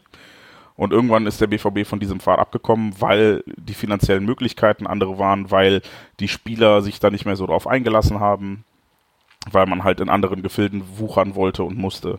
Und das ist halt das, was einem jetzt dann auf die Füße fällt, weil wenn man jemandem sehr viel Geld dafür zahlt, dass er hier auf der Tribüne sitzt, ja, ich, ich finde menschlich, dass derjenige dann nicht sofort das Weite sucht und sagt, geil, dann spiele ich halt für die Hälfte in Genua. Also jetzt mal ganz ehrlich, wenn du irgendwo Angestellter wärst und hättest einen lauen Job, okay, Moment, Fanny, du bist Angestellter und hast Hey! Boris. wenn du in der freien Wirtschaft irgendwo Angestellter wärst und hättest einen lauen Job und dann sagt man dir halt, okay, du kannst jetzt ähm, jeden Tag Dienst nach Vorschrift machen und kriegst richtig viel Kohle oder du musst halt wechseln, ähm, damit es mehr Spaß macht, aber dann kriegst du halt nicht mehr so viel Geld. Ich könnte jeden verstehen, der sagt, ja, ey, warum soll ich mir nicht eierschaukelnd hier die Taschen voll machen? So, Kann man, Deshalb kann man halt nachvollziehen, ja. Kann man nachvollziehen auf jeden Fall. Ja, ähm, wie seht ihr denn die Personalie Rafael Guerrero noch? Das ist ja vielleicht echt noch die spannendste von denen. Ähm, das sieht nicht danach aus, dass man den noch abgibt oder abgeben kann oder sowas. Gibt jetzt zumindest keine großartigen Gerüchte drüber. Ist vielleicht aber auch noch die Personalie, von der man noch am meisten erwarten kann, weil der spielerisch auch Stärken hat, sagen wir es mal so. Und äh, das haben die anderen natürlich auch. Aber weil, weil man da in Ansätzen schon gesehen hat, dass das so im Mittelfeldbereich ähm, ja ganz gut funktionieren kann. Ich glaube, wir haben alle gemerkt, dass Linksverteidiger das ist vielleicht doch nicht so die beste Möglichkeit. Aber glaubt ihr denn noch, dass der vielleicht sogar noch mal eine ähm, Rolle spielen kann in der äh, laufenden, in der neuen Saison, dann im äh, mit, zentralen Mittelfeldbereich vielleicht, Boris? Ja, muss ich, muss ich sagen. Und äh, ich muss mich dann auch als vielleicht kleiner äh, Guerrero-Fanboy, so wie Jens bei Nuri ist, äh, bin ich das ein bisschen bei Guerrero. Ähm, ja, also meiner Meinung nach darf man den auf gar keinen Fall äh, verkaufen, abgeben, wie auch immer. Also ähm, da bin, was Linksverteidigerposition angeht, äh, bin ich vollkommen bei dir. Da hat man bei den Malen, wo man es probiert hat, gesehen, dass es keine gute Idee ist. Äh, das ist defensiv einfach zu schwach, leider. Aber äh, was die Position im Mittelfeld angeht, ich wüsste jetzt nicht genau, welche das wäre im System von Favre. Ich glaube, je nachdem, was man auch spielen würde. Aber ähm, vom Spielverständnis, vom, vor allem von der Technik her, äh, ja, darfst du so einen Mann eigentlich, darfst du nicht abgeben. So, es gab ja auch, glaube ich, Gerüchte um PSG und Tuchel und Mhm. ähm, so weiter und so fort, was für ihn und äh, Thomas Tuchel auf jeden Fall Sinn gemacht hätte. Da hätte es mich nicht gewundert, wenn der sehr schnell weg gewesen wäre. Wie viel da letztlich dran war, weiß ich nicht, aber ähm, ich fände es einigermaßen, ja, um es nicht zu sagen, fatal, so einen Spieler äh, abzugeben. Muss ich, muss ich ehrlich gestehen. Ich wüsste jetzt nicht, wo der ähm, Stand jetzt spielen sollte, für wen. Ja, aber und, das ist ja dann auch ein Problem. Ja, natürlich, ja, ja, klar. Das ist absolut ein Problem und deshalb bin ich da auch ein bisschen ähm, zwiegespalten. Vielleicht sogar mehr als bei allen anderen, weil es da relativ eindeutig ist. Also äh, haben wir ja gerade schon gesagt, bei Rode Toljan äh, wird es nicht reichen, auf jeden Fall. Bei Shahin wird es eng aufgrund der äh, Position und der Konkurrenz. Isaac, weiß ich nicht, hat keinen Bock im Training oder bietet sich einfach nicht an und wird auch nicht spielen. Und Guerrero ist für mich so irgendwo dazwischen. Also der muss eigentlich spielen, aber die Frage ist halt wo. Und das finde ich ein bisschen schwierig. Ist ja vielleicht doch noch eine Alternative, also als Mangel an Alternativen, vielleicht doch noch eine Alternative äh, für Marcel Schmelzer, dann doch eben als Linksverteidiger, weil wenn wir Champions League spielen und, und ähm, viele Spiele äh, machen innerhalb von kurzer Zeit, kann Schmelzer das ja auch nicht leisten. Und wen willst du da? Also wir haben ja sonst keine Alternativen großartig für die Position. Jens. In einer Viererkette würde ich das definitiv mit Nein beantworten. Also was ich mir durchaus vorstellen könnte und wo ich ihn dann sportlich vielleicht auch noch einigermaßen sinnvoll eingesetzt sähe, wäre, wenn wir mit einer Dreierkette und dann zwei Außen, Offensivverteidigern, Mittelfeldspielern, wie auch immer spielen würden. Mhm. Das wäre eine Position, wo ich sagen würde, okay, da, da hat er defensiv nicht so viel Verantwortung, dass er viel kaputt machen kann, aber hat offensiv die Freiräume, dass er viel, viel gut machen kann. Ähm, ich fürchte dennoch, also ich, ich würde einen Transfer aus äh, zwei Gründen befürworten. Äh, der eine ist, ich sehe ihn tatsächlich, also ich sehe keine Position, für die er so prädestiniert ist und so unverzichtbar, dass er mir da super krass fehlen würde. Also er kann sicherlich auch links außen spielen und halt diese ominöse Acht, aber auf der Acht haben wir halt auch noch Götze, da haben wir Kagawa, da haben wir ähm, im Zweifel Delaney oder Witzel. Ähm, da kann auch ein Reus spielen, wenn es sein muss. Diese, diese Krux, dass es für ihn keine Idealposition gibt, auf der er wirklich überragend ist, weil er halt in, in seiner Technik gut ist, in seinem Spielverständnis, defensiv leider nicht. Ähm, ja, er, er, ist so ein bisschen wie so ein sehr guter Kringe. Ne? Also der hatte auch keine feste Position, den konntest du überall das, hinschmeißen. Das ist aber jetzt ein Vergleich. ja, nee, nee, red weiter. Ja, und der, der, der, der, zweite Faktor ist vor allem, ähm, Rafael Guerrero wäre, glaube ich, einer der ganz wenigen Transfers, wo wir noch Geld für kriegen würden. Also wirklich ähm, eine brauchbare Summe. Und das ist dann der Punkt, an dem ich denke, okay, wenn wir keine, ja, wir können den aufstellen, aber er, er ist nirgends erste Wahl. Und wenn wir dann richtig viel Geld für ihn kriegen könnten, warum nicht? Weil wir haben, glaube ich, woanders drückt der Schuh und wir könnten das Geld gut gebrauchen. Dann gab es natürlich auch äh, diverse Gerüchte über Undiszipliniertheiten, aber ich glaube, ähm, das, das hat man dem gesamten Kader austreiben können. Ich weiß nicht, inwiefern auch das zumindest alle, ja. Ja, genau. Äh, ich weiß jetzt auch nicht, inwiefern sich das auf Guerrero persönlich, ob er da jetzt nur Teil einer Clique war oder wie auch immer. Ähm, und wenn er da mitzieht, äh, und so wie Sepp das aus dem Trainingslager berichtet hat, ist er ja auch voll dabei und hängt sich rein im Training. Ja, also ich wäre jetzt auch nicht super böse, wenn man ihn behielte, weil ich halt um seine Qualitäten weiß. Aber ich sehe halt auch, dass er nirgends erste Wahl ist. Hm. Schwierig, schwierig. Lassen wir uns mal überraschen, was man da so macht. Ich, ich meine, wen haben wir denn fürs zentrale Mittelfeld jetzt alles? Ja, in der Tat, relativ viele. Also, du hast ja angefangen eben schon aufzuzählen. Witze, Götze, ähm, Dahut, oh ja, Rode, vergessen. Weigel, Shahin, Janis Burnic, kann man noch dazu zählen. Thomas Delaney. Holy shit. Kagawa Shinji. Ja, auch den, ja. Also es ist echt schon krass. Ich weiß nicht, ob der, also ob man, ob der nicht dann einfach mal den Linksmittelfeldspieler machen kann. Und das vielleicht sogar recht gut. Weiß ich nicht. Könnte ich mir Oder du vorstellen. spielst halt, du spielst halt so wie Jens sagt, so, um kurz mal da rein zu grätschen, mit, halt in diesem 3-5-2-System mit Dreierkette und stellst halt dann hinten drei Innenverteidiger auf, Toprak, Akanji, Diallo und dann rutscht das Schmelzer halt da jetzt raus. nicht so wirklich nach aussah, ne? Also im, im Nee, nee, das, das auf jeden Fall nicht. bislang. Und ja. Tja, schwierig. Kommt Zeit, kommt Rat. Ansonsten können wir da, glaube ich, auch nicht viel ähm, mehr prognostizieren. Ich gucke mal gerade noch nach den Twitter-Fragen, die ich dazu geordnet habe. Da ist vielleicht noch eine, die wir noch nicht angesprochen haben, wo wir äh, Jakob Brunlasen nach der guten Vorbereitung sehen. Da hat Borussia 119 gefragt, glaubt ihr, er wird noch verliehen? Ich denke nicht. Dafür hat er eine zu gute Vorbereitung gespielt. Er hat also, und, und ich glaube sogar, wenn Favre weiter auf ihn setzt, in Anführungszeichen, im Sinne von, der will auch mal junge Spieler fördern und, und wird, wird die auch mal reinschmeißen, dann könnte das vielleicht einer der Überraschungen der Saison werden. Das muss nicht der Fall sein, vielleicht war es auch einfach nur eine sehr gute Vorbereitung und ähm, das pendelt sich recht schnell wieder ein. Aber ich glaube nicht, dass er noch verliehen wird, sondern der wird einfach noch bleiben und eventuell dann ja sogar eine Rolle spielen. Ich bin mal, bin ich sehr gespannt auf jeden Fall ähm, auf die Personalie in der kommenden Saison. Das wäre meine Antwort auf diese Frage. Ja, also in den letzten Testspielen sah es äh, ja so aus, als hätte Brun Larsen sogar Jaden Sancho den, den Rang abgelaufen und ist jetzt erste Einwechseloption, beziehungsweise in den letzten Testspielen sogar Startspieler auf den offensiven Außenbahnen gewesen. Ähm, ich glaube also, dass man ihn da schlicht braucht, weil man quantitativ gar nicht mehr so viele, so viele verschiedene Varianten hat.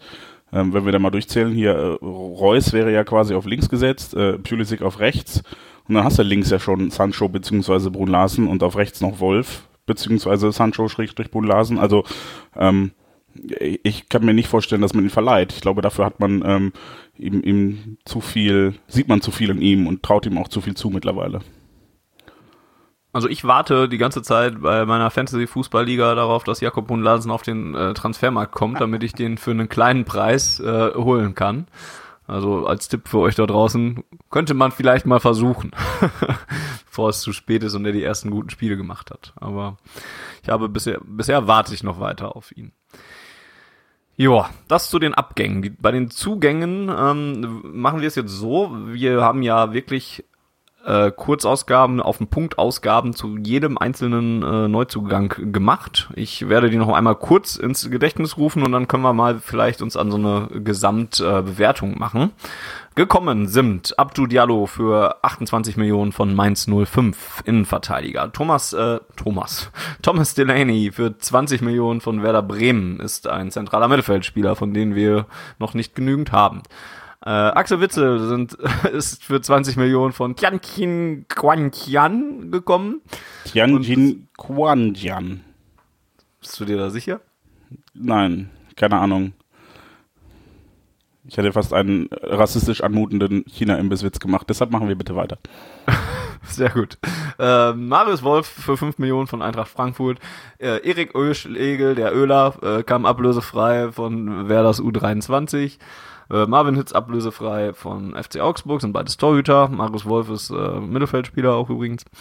Ähm, Achraf Hakimi kommt als Laie von Real Madrid, rechter Verteidiger. Und Janis Burnic und äh, Jakob Brun Larsen kommen von ihren Laien zurück. Über Brun Larsen haben wir ja gerade schon geschrieben, äh, geredet. Und Burnic ist halt noch eine Option fürs Mittelfeld und wird es wahrscheinlich nicht leicht haben, hier auf Spielzeit zu kommen.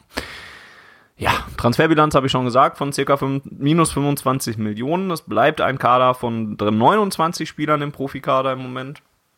Und ähm, aktuell hat man ein Durchschnittsalter von 24,7, was glaube ich recht in Ordnung ist und weder besonders jung noch besonders alt ist. Wie bewertest du denn, Boris, ähm, die Transferpolitik oder die Transfers ähm, insgesamt? Ähm, hat man sich sinnvoll und ähm, gut verstärkt im Sommer? Also wäre ich Lehrer, Grundschullehrer, wie auch immer, dann würde ich, glaube ich, der sportlichen Führung eine, ja, zwei Minus geben. Wenn man da jetzt den fehlenden Stürmer noch mit hinzunimmt. Ja, ich finde es gut. Ich finde es gut. Ich finde die Preise, über die man auch häufiger diskutiert hat, ob das nicht zu viel ist, vor allem Thomas Delaney, ähm, ja, Abdu Diallo auch, der gerade mal, glaube ich, letzte Saison 27 Erstligaspiele gemacht hat. Ähm, Finde ich gute Verstärkung, vor allem Diallo, weil man, äh, glaube ich, bei ihm so das meiste Potenzial sieht, ist, glaube ich, 22 jetzt geworden dieses Jahr und wirkt schon, das, was man sehen konnte, relativ solide und äh, wie man jetzt auch in der Vorbereitung sehen konnte, wird, glaube ich, ziemlich sicher mit Akanji die Innenverteidigung bilden, was ich auch sehr gut finde. Ähm, dasselbe gilt, gilt für Thomas Delaney. Ich glaube, der wird äh, Stamm spielen und von Anfang an Chef sein auf dem Platz. Das hat Sepp ja letztes Mal schon so ein bisschen angerissen, dass ähm, der sowohl von der Mentalität als auch spielerisch, glaube ich, einfach gut ist und ich auch finde, dass die 20 Millionen ähm, heutzutage okay sind. Und äh, was, was der kann, hat man bei Bremen, glaube ich, ganz gut gesehen.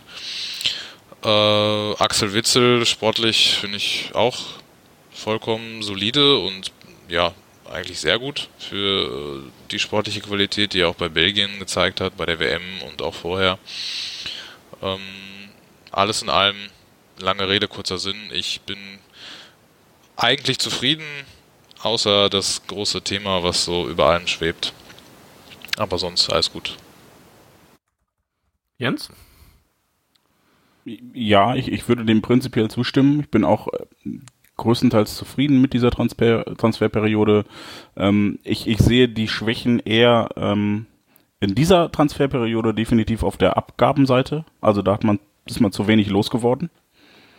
Ähm, äh, das ist schwer, das kann ich nachvollziehen, weil man eben, wie ich eben schon sagte, natürlich auch den, die, die Verträge äh, respektieren muss, die man selber geschlossen hat. Ähm, und die Stürmer, das Stürmerproblem äh, sehe ich eigentlich fast schon anderthalb Jahre in der Vergangenheit. Also da, da bin ich dahingehend auch noch, noch ein Ticken sauerer, weil ich mir denke, dass man das eigentlich schon viel, viel früher hätte gelöst haben müssen oder können. Ähm, dass Aubameyang den BVB verlässt, äh, war jetzt auch, auch zumindest in der, in der Wucht, in der er sich dann hier rausgestreikt hat, äh, neu, aber absehbar war es trotzdem mindestens ein halbes, wenn nicht sogar anderthalb Jahre vorher. Und dass man so gar nichts in der Hinterhand hat, das, das finde ich tatsächlich ein bisschen alarmierend. Ähm, ich habe in einem wunderschönen Artikel bei schwarzgelb.de äh, in den letzten Tagen einmal ein bisschen aufgeschlüsselt, was, was Faktoren sind, die dazu führen, dass es schwierig ist, einen Stürmer zu finden.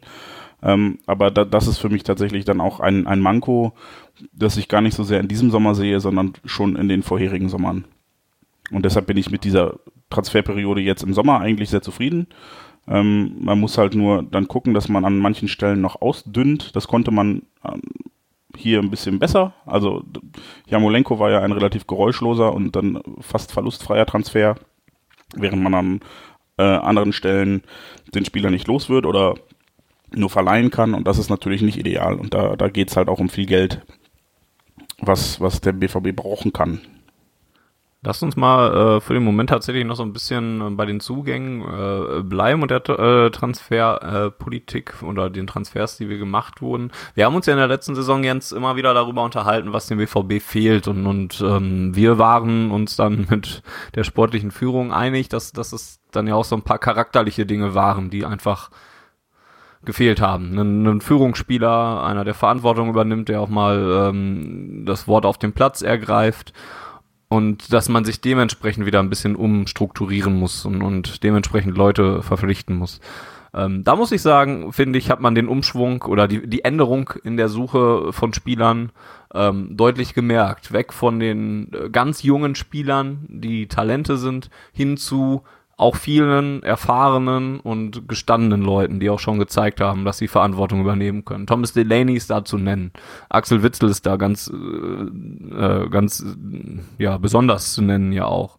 Ähm, für mich gehört da aber auch ein Marius Wolf zu, der auch schon, ja, nun mal die Bundesliga jetzt ein bisschen kennt und, und ja auch schon ein paar Jahre da äh, spielt. Ähm, also alleine an diesen drei Spielern merke ich schon, dass man da jetzt Fehler erkannt hat und darauf reagiert hat und jetzt eben ähm, Spieler gesucht hat, die dann eben diese Verantwortung übernehmen können, die auch Führungspersonen auf dem Platz sein können. Siehst du das ähnlich? Ja, ich würde, nächste Frage. ich würde dir insofern ein bisschen widersprechen oder deinen dein Enthusiasmus ein bisschen abmildern, weil man ja auch in den letzten Jahren schon häufig gestandene Spieler verpflichtet hat. Wir haben lange darüber diskutiert, äh, wie viel Geld man für Rode ausgegeben hat, für Götze, für Schöle. Das sind auch alles Spieler. Äh, Rode und Götze, äh, nein, Schöle und Götze sind Weltmeister geworden. Ne? Also das sind jetzt keine, keine Talente und ich finde die, diese Mischung aus. Ja, aber es sind auch keine Führungsspieler, oder? Also keine. An, anders, ich glaube, es sind keine, keine Lautsprecher. Also, ja, ja. Mhm. ne, also man, man kann auch Führungsspieler sein, ohne rumzubrüllen. Das hat Marcel Schmelzer, glaube ich, ganz gut gezeigt. Ähm, auch wenn ihm das letztendlich ein bisschen zu viel wurde. Aber ähm, ich glaube, dass Nuri Shahin zum Beispiel, und deshalb bin ich ebenso wie du nicht unglücklich, dass er bleibt, intern ein, ein wirklicher Führungsspieler ist. Gerade für die jungen mhm. Spieler. Ähm, der spielt aber wahrscheinlich diese Saison ein paar Minuten, wenn es hochkommt. So, und ähm, das, das ist halt, also Führungsstrukturen müssen sich natürlich auch ergeben. Und die, die muss man sich, Respekt muss man sich erarbeiten, auch innerhalb einer Mannschaft. Und ähm, wenn Thomas Delaney ein Typ ist, äh, der, der laut ist, der viel Verantwortung an sich nimmt, dann ist das, dann ist das tatsächlich eine Änderung. Aber ähm, ich würde jetzt nicht sagen, boah geil, wir haben endlich mal gestandene Spieler und nicht nur 17-Jährige geholt, weil wir haben immer noch äh, Ja, da muss ich es vielleicht anders formulieren, weil ich meine tatsächlich so dieses Auftreten von Delaney zum Beispiel. Also okay. wenn, wenn Sepp das berichtet hat, oder weiß jetzt nicht, ob Sepp war oder ob ich glaube auch ein Spieler hat es so gesagt, dass, dass man bei dem halt einfach merkt, der kommt da hin und, und das, das war Sepp, ne? Der kommt da hin und, und, und strahlt das sofort aus, dass er Führung übernimmt und, und kommuniziert viel in Trainingsgesprächen, äh, Trainingsspielchen und in Testspielen und so weiter. Und, und das auszustrahlen ist ja dann doch etwas, das hat man am Ende der Saison, das hat Watzke bei uns im Interview bei schwarzgelb.de hat er das gesagt, dass das ein Fehler war, dass man da nicht so drauf geachtet hat und man erkennt direkt, ja, da ist der Spieler, den er damit gemeint hat, wo wir darauf achten müssen, dass wir wieder solche Spieler holen. Da ist Thomas Delaney, da ist Axel Witze, das sind vielleicht jetzt wieder mehr die Spieler, die das dann auch ausstrahlen. Dann meine ich das vielleicht mal eher so als mit gestandene, äh, mit gestandene Bundesligaspieler. Ich, ich glaube, einen Unterschied, den man auch noch gemacht hat, ist ähm, wieder so ein bisschen mehr auf charakterliche Eignung zu achten. Das war etwas, was man, äh, wo man, wo man früher entweder bei Aubameyang war es wahrscheinlich so, dass man gesagt hat, den kriegen wir schon hin, was sich dann spätestens als Klopp weg war als Trugschluss erwiesen hat. Ähm, bei dem Bele hat man wahrscheinlich schon gesagt, ist uns egal. Und ähm, so, so darauf hat man wahrscheinlich jetzt nochmal wieder mehr Wert ge gelegt. Und das ist auch etwas, was die Mannschaft ja betont, dass sie sagt, ähm, mhm. Es kommt niemand zu spät, es halten sich alle an die Regeln.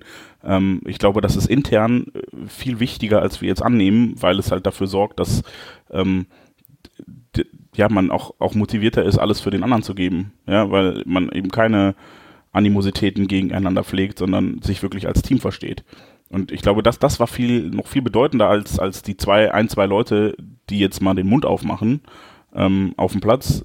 Es war viel wichtiger zu sehen, okay, wir, wir holen jetzt Spieler, die ähm, ja einfach sich an die Regeln halten, die die Teamgeist mitbringen, die äh, Disziplin sind, die, wenn wir, wenn wir uns die Witzelausgabe, die ihr dann wahrscheinlich ähm, etwas später hören könnt oder vielleicht auch schon gehört habt, anhören, ähm, wird davon die Rede sein, dass Axel Witzel in China häufig äh, Einzeltraining und Sondertraining gemacht hat nach den öffentlichen Trainings, also die halt auch entsprechend die Motivation und die Arbeitseinstellung mitbringen.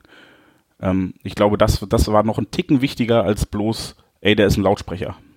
Mhm. Wobei sich da natürlich auch noch ein bisschen zeigen muss, ob das da noch wirklich so ist. Ne? Ich glaube, bei Dembele hat man das auch nicht sofort von Anfang an gemerkt, dass es da irgendwie Undisziplinierte gab oder bei den anderen Spielern. Ich weiß jetzt nicht, ob sich das bei so einem Hakimi dann nicht vielleicht erst in drei Monaten zeigt oder sowas oder bei einem, bei einem Diallo oder so. Ich glaube es nicht, weil ich glaube und hoffe auch, dass man da Wert drauf gelegt hat und bei Diallo hat uns äh, Mara ja zum Beispiel auch erzählt, dass es eher nicht der Fall sein dürfte.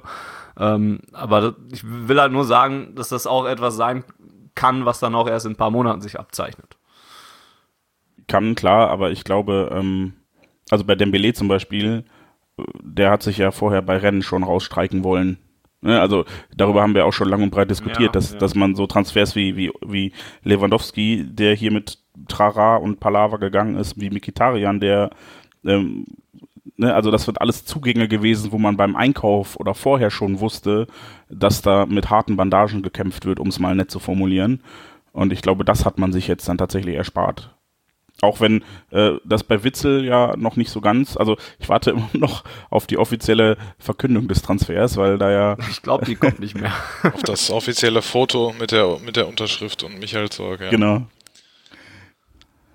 Ja, ich glaube, das wird einfach nicht mehr kommen. Das ist jetzt so untergegangen. Wobei ich da auch nicht glaube, dass jetzt der Spieler das Problem war. Also, das, also, wie gesagt, wir haben in der Witzel-Ausgabe da auch drüber geredet, aber ich glaube eher, dass das irgendwie, ich bin mir auch nicht so ganz sicher, ob das alles so ganz koscher war, aber glaube nicht, dass der, der Spieler, der selbst eigentlich im Urlaub war und dann eben nach Bad Ragaz geflogen ist und nicht nach China, dass der wirklich nicht viel damit zu tun hat. Aber auch da kann ich mich irren. Ich hoffe es nicht. Naja, aber wie Spiegel Online schrieb, ne, mal ist man, mal ist man der Hund und mal ist man Barcelona quasi. Ja, wobei der Artikel, äh, äh, nein, fangen wir nicht mit an. Wir sind uns also, aber wir sind eigentlich erstmal positiver angetan, ist ja auch schon mal was. Äh, Peter BVB 1909 hat uns noch eine Frage geschickt zum äh, Kader. Glaubt ihr nicht, dass der große Kader nicht doch Konfliktpotenzial birgt, wo wir doch eigentlich Ruhe brauchen? Auch bei Dreifachbelastung wird Favre nicht dauernd alle wechseln können. Es wird sich eine Stammmannschaft herauskristallisieren, die dann größtenteils spielen wird. Oder? Boris? Ja, kann man, glaube ich, ganz klar, also auf die letzte Frage ganz klar mit Ja antworten. Also es wird eine Stammelf sich äh, herauskristallisieren und ja, ich glaube ehrlich gesagt nicht, dass das zu Problemen führen wird. Erstmal glaube ich nicht, dass der Kader so groß bleibt. Ähm, es sind ja immerhin noch knapp zwei Wochen. Ähm, andererseits, ähm, ja, haben wir ja schon vorhin ein bisschen besprochen, man weiß ja eigentlich schon jetzt, also weit im Voraus, wer jetzt ähm, spielen wird oder könnte und wer eher äh, außen vor ist. Von daher ähm, glaube ich, da das Konfliktpotenzial ist da relativ gering, glaube ich, dass es jetzt zu irgendwelchen riesigen Überraschungen kommen wird zu unzufriedenen Spielern, die unerwarteterweise jetzt doch nicht spielen. Ähm, ich glaube eher nicht. Also. Wer wird denn noch gehen, wenn du glaubst, dass da noch, dass der Kader nicht so groß bleibt? Das ist eine gute Frage. Ich kann mir tatsächlich vorstellen, dass Burnic äh, nochmal verliehen wird, mhm. wenn ich ehrlich bin, weil ich bei dem ähm, ja eigentlich auch gar keine Alternative sehe, als zu gehen, wenn er spielen will. Also als Linksverteidiger, was man so mitbekommen hat, jetzt auch aus der Vorbereitung, war das eher nix. Und in der zentralen Mittelfeldrolle, ähm, ja, haben wir schon aus, ausreichend besprochen, dass da auch äh, zu viele Leute sich tummeln. So, von daher ist der, glaube ich, ein konkreter Kandidat. Und bei Isaac ähm, kommen wir vielleicht gleich nochmal drauf zu sprechen, wenn es um Stürmer geht, glaube ich äh, eigentlich auch, dass es bei dem zumindest Sinn machen würde, ähm, wenn der sich ja irgendeinem ambitionierteren, meinetwegen Zweitligisten anschließen würde, wie auch immer. Frage ist halt nur wiederum, wer, wer und will diese Spieler überhaupt irgendwer noch haben? So, also nicht noch, das ist vielleicht ein bisschen fies, aber ähm, ja, es geht einfach, glaube ich, dann ganz konkret um die Nachfrage. Aber wenn es ums Konfliktpotenzial geht, würde ich sagen, ähm, sehe ich da jetzt nicht so, nicht so die Gefahr. Jens, kommt da dann auch so ein bisschen das, was du gerade schon angesprochen hast, mit rein, dass man auf Charaktere geachtet hat und dass man dann auch wohl auch darauf geachtet hat, dass das Konfliktpotenzial ein bisschen kleiner bleibt? Ich glaube, wichtig ist an der Stelle die Kommunikation. Und wenn man jemandem wie äh, Sebastian Rode zum Beispiel sagt, pass auf, es gibt einfach keine Perspektive für dich und du bist klar defensiver Mittelfeldspieler Nummer 5, was soll der Konflikt sein? So, wenn man ihm aber natürlich alles offen hält und sagt, ja komm, wenn du nicht reinhaust, alles und, hm, hm, hm, und ihm da Hoffnung macht, ähm, und, und er dann halt irgendwann das Gefühl hat, sich unberecht, äh, ungerecht behandelt zu fühlen, ich glaube, dann, dann wird das problematischer. Ähm, ich, sehe Positionen ähm, oder anders Spieler, ähm, die ich für, für Konflikt scheu halte an der Stelle und die sich ihrer Rolle bewusst sind. Ich glaube zum Beispiel Nuri Schein ist so jemand, dem wird man gesagt haben, ey, pass auf, du hast drei Leute vor dir, wenn du Bock hast, kannst du wechseln, wenn nicht, bleibst halt hier, ist auch okay, aber du weißt, wie es aussieht. Und ich glaube, der sagt dann auch, jo, das hier ist halt mein Herzensverein und ich bleib halt ganz gerne hier und ich helfe lieber den Jungs oder wie auch immer. Ähm, ich glaube, der fügt sich in seine Rolle. Äh, kann mir halt vorstellen, dass das bei anderen Spielern nicht so ist. Ich kann äh, Rafael Guerrero da jetzt nicht einschätzen. Ähm, Julian Weigel hat sich zum Beispiel äh, immer recht ehrgeizig geäußert. Da weiß ich jetzt auch nicht, was passiert, wenn der dauerhaft zweite Wahl ist. ob der dann nicht vielleicht unzufrieden wird. So ein Jaden, ähm, Jaden Sancho nicht vielleicht mal jetzt mehr erwarte, nachdem er letzte Saison ja dann auch, naja, mehr oder weniger zum Stammspieler ja wurde und auf sich aufmerksam gemacht hat und sich jetzt mehr verspricht, als auf der Bank zu sitzen, könnte ich mir auch vorstellen. Ja, genau. Kann ich auch nicht also, einschätzen. Da, da gibt es ja auch eine Vorgeschichte bei Man City, ne? Das habe ich gerade auch nicht. Ist mir gerade auch dann wieder eingefallen mit Pep Guardiola und nicht zum Training erscheinen und so weiter. Ja, also ähm, ich, ich glaube, da ist halt einfach wichtig, wie man es kommuniziert. Und ich glaube, da kann man halt nicht alle Konflikte äh, lösen. Ähm, aber ich glaube, wenn man da von vornherein sagt, okay, das ist deine Rolle. Und ähm, die hängt natürlich auch davon ab, ob sich jemand verletzt oder nicht. Aber wenn alle gesund bleiben, ist das und das deine Position und dann wirst du zu den und den Einsatzzeiten kommen dann kann man sich auch äh, nachträglich immer darauf berufen und kann sagen, ey, warum machst du denn jetzt Stunk? Dir war doch klar, dass das und das deine Rolle ist. Oder man kommuniziert halt klar, ey, pass auf, äh, Jaden, der, der Jakob Brunlasen, äh, hat halt einfach sich mehr reingehängt und wenn du wieder an ihm vorbei willst, dann gib halt Gas. Was halt nicht geht, ist das schlecht zu kommunizieren ich sehe immer noch recht viel Rotationspotenzial. Also ja, ich glaube auch, dass man irgendwann eine Stammmannschaft haben wird und, und beziehungsweise ja, es deutet sich ja jetzt schon an, wer da jetzt zu Saisonbeginn vielleicht die Nase vor hat. Aber ich glaube auch, wenn da die Champions League Spiele so dazukommen und so, dann gibt es gerade im Mittelfeldbereich da echt noch viele Möglichkeiten, da auch mal durchzuwechseln. Also weiß nicht, dann muss vielleicht so ein Witzel mal nicht von Anfang an gegen äh, Hoffenheim spielen, sondern dann kann dann halt mal ein Weigel spielen. Oder ein Götze ersetzt dann mal den äh, Delaney oder sowas. Und, und auch im offensiven oder in den offensiveren Dreien der, der da vorne kannst du Pulisic mal mit Sancho wechseln, kannst du Reus mal mit Philipp wechseln oder sowas. Also ich glaube, der Kader gibt schon auch noch viel Rotationspotenzial her. Auch so ein Kagawa da vorne noch mit reinschmeißen oder so. Geht ja auch noch Brunn Larsen und so. Also die Möglichkeit bestünde schon. Ähm, wird sich dann natürlich zeigen, wie rotationsfreudig Lucien Favre ist. Ich weiß jetzt leider nicht, inwiefern er das in seiner ähm, Historie schon gemacht hat oder wie er sich da so ähm, bisher so geschlagen hat. Aber ich glaube, das ist die Stärke des Kaders dann halt doch, wenn man so viele Leute hat, dass man auch wechseln kann. Und das kann ja dann auch was Positives bewirken. Zum einen einen Konkurrenzkampf beleben innerhalb der Mannschaft, zum anderen aber auch unzufriedene Leute ähm, zufriedener stellen, wenn sie dann eben doch mal den einen oder anderen Einsatz bekommen. Ich, ich, ich sehe halt tatsächlich ein bisschen ähm, Risiko in der bloßen Anzahl an zentralen Mittelfeldspielern, die wir haben. Weil da hast du ja fast viermal kannst du da durchwechseln komplett. Also das, das, das sind sehr wird, viele, ja. Ja, und, und da wird's dann wirklich, da, da sind die Grenzen oder das, das Maß meiner, meiner Meinung nach überschritten. Da müssten sie tatsächlich noch gucken, dass sie jemanden abgeben können, weil das nicht sinnvoll ist, mit äh, fünf defensiven Mittelfeldspielern in einer Saison mhm. zu geben für eine Position. So, vielleicht spielst du mit zwei Positionen, aber selbst dann hast du in der Regel ja eher einen aufbauenden und einen abräumenden. Und also eine ne klassische Sechs haben wir einmal auf dem, auf dem Platz, so wie ich das jetzt sehe. Und ja, da, da bist du mit Witzel und Weigel eigentlich schon hervorragend ausgestattet. Dann nimmst du vielleicht noch Shahin hinten dran, der nie spielen wird, aber halt da ist, falls man ihn braucht.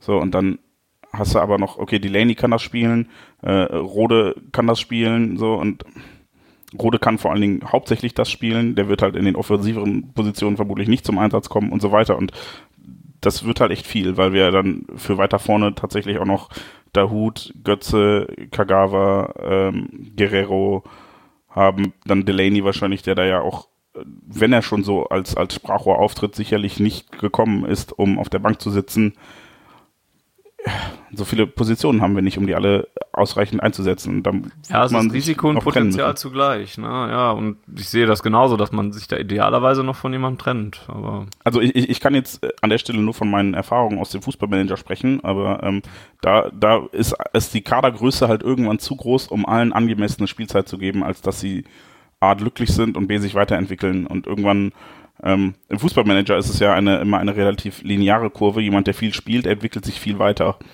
Ähm, und so wird natürlich die Lücke zwischen dem, der eh schon hinten dran hängt und dem, der eh schon Stammspieler ist, auch noch größer.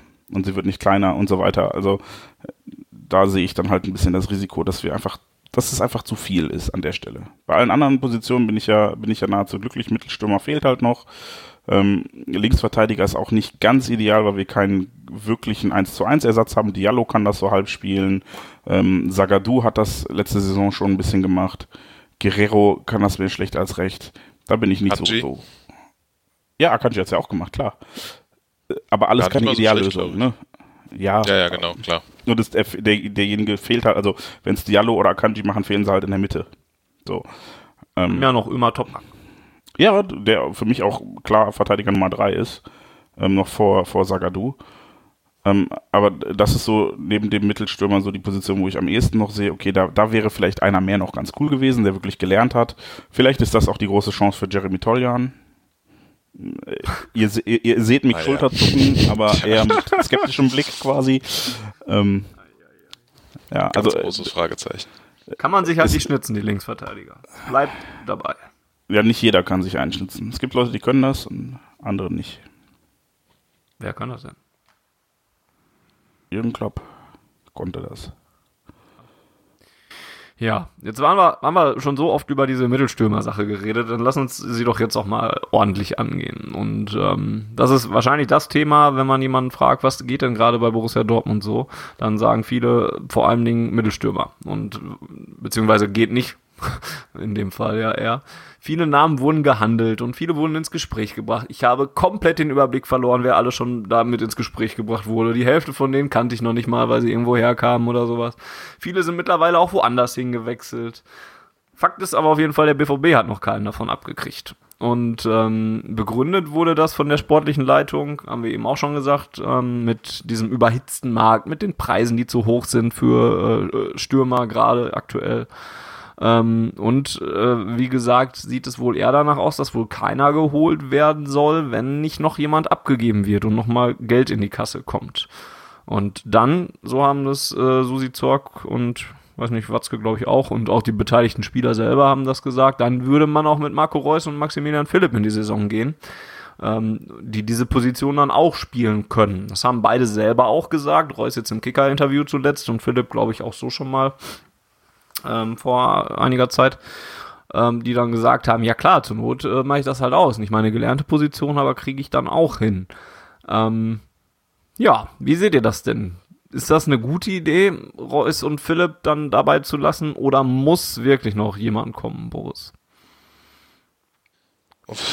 Ich meine, ja, schwierig. Also ich glaube, schwieriges Thema äh, gibt es zurzeit wirklich nicht.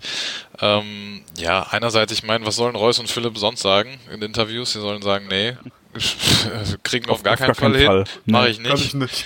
Mach ich nicht, kann ich nicht, will ich nicht. Nee, ähm, ja, das ist ein bisschen schwierig. Also einerseits äh, kann ich die Aussagen von sowohl von Zorg als auch von Watzke komplett nachvollziehen.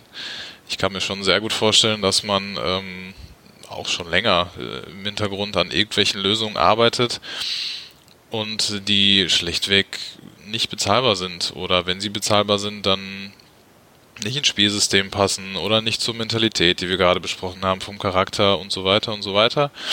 Und dass da einfach noch kein Komplettpaket so dabei war, von dem man komplett überzeugt ist. So.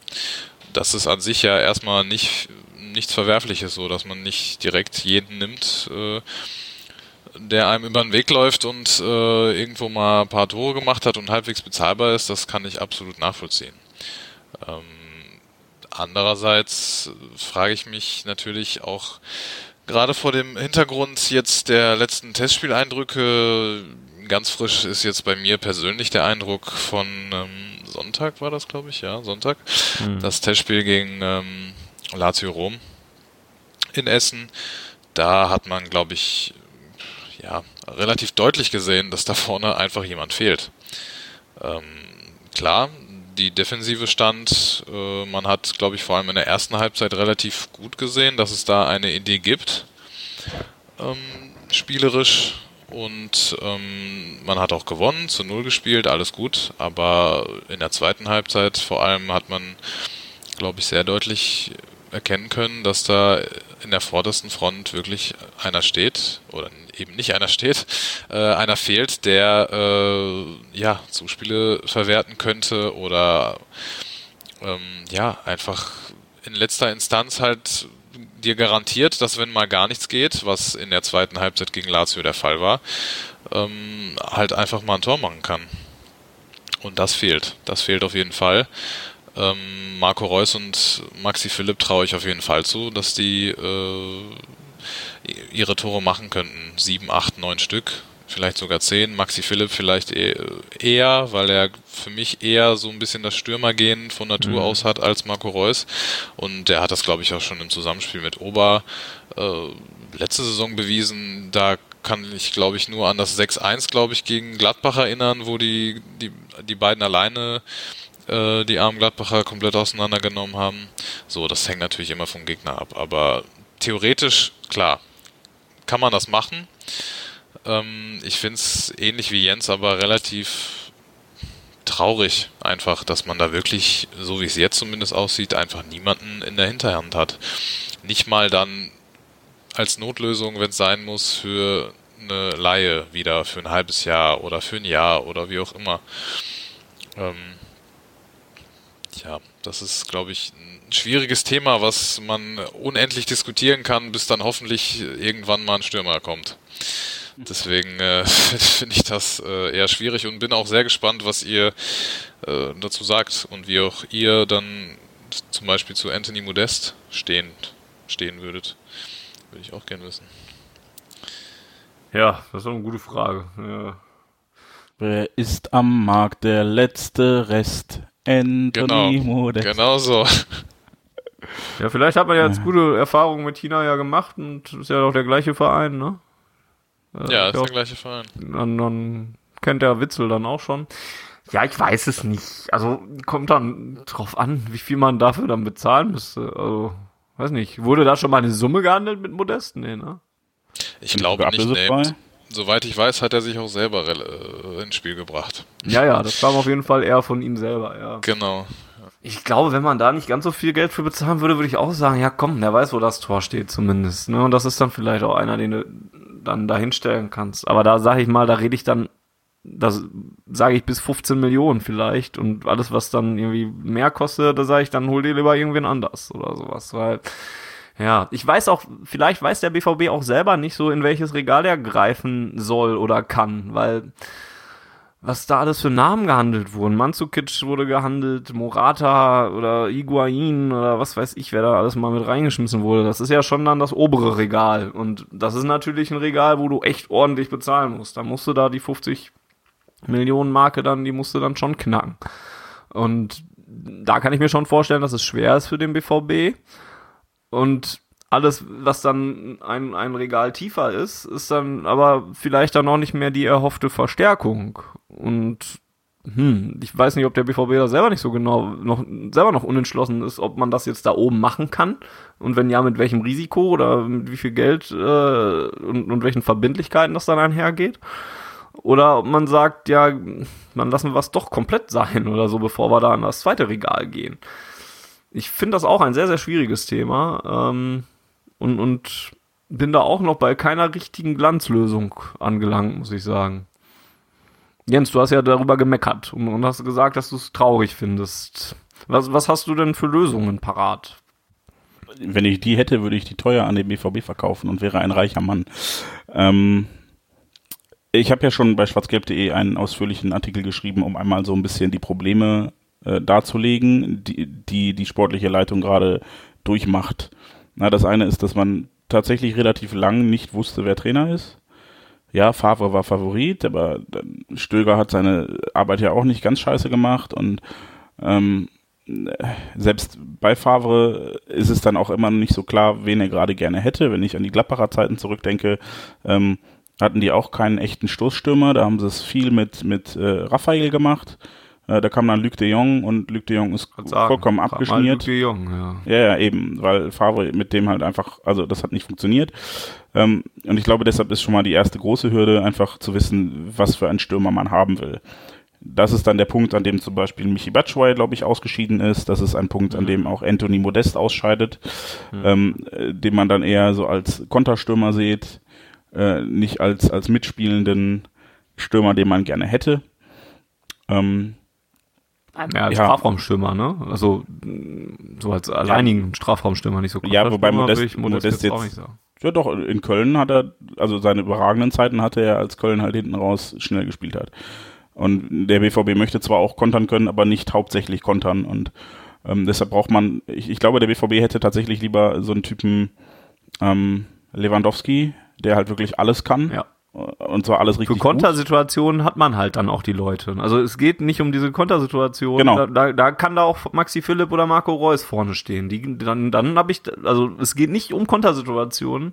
Diese Stürmer hast du im Kader. Aber es geht um die tiefstehenden Gegner, wo dann da vorne einer drin stehen muss und Bälle nochmal weiter verteilt, Aufmerksamkeit auf sich zieht, vielleicht irgendwann mal einfach mal draufkloppt oder so. Das sind halt die Situationen. Und ja, wer ist das dann halt?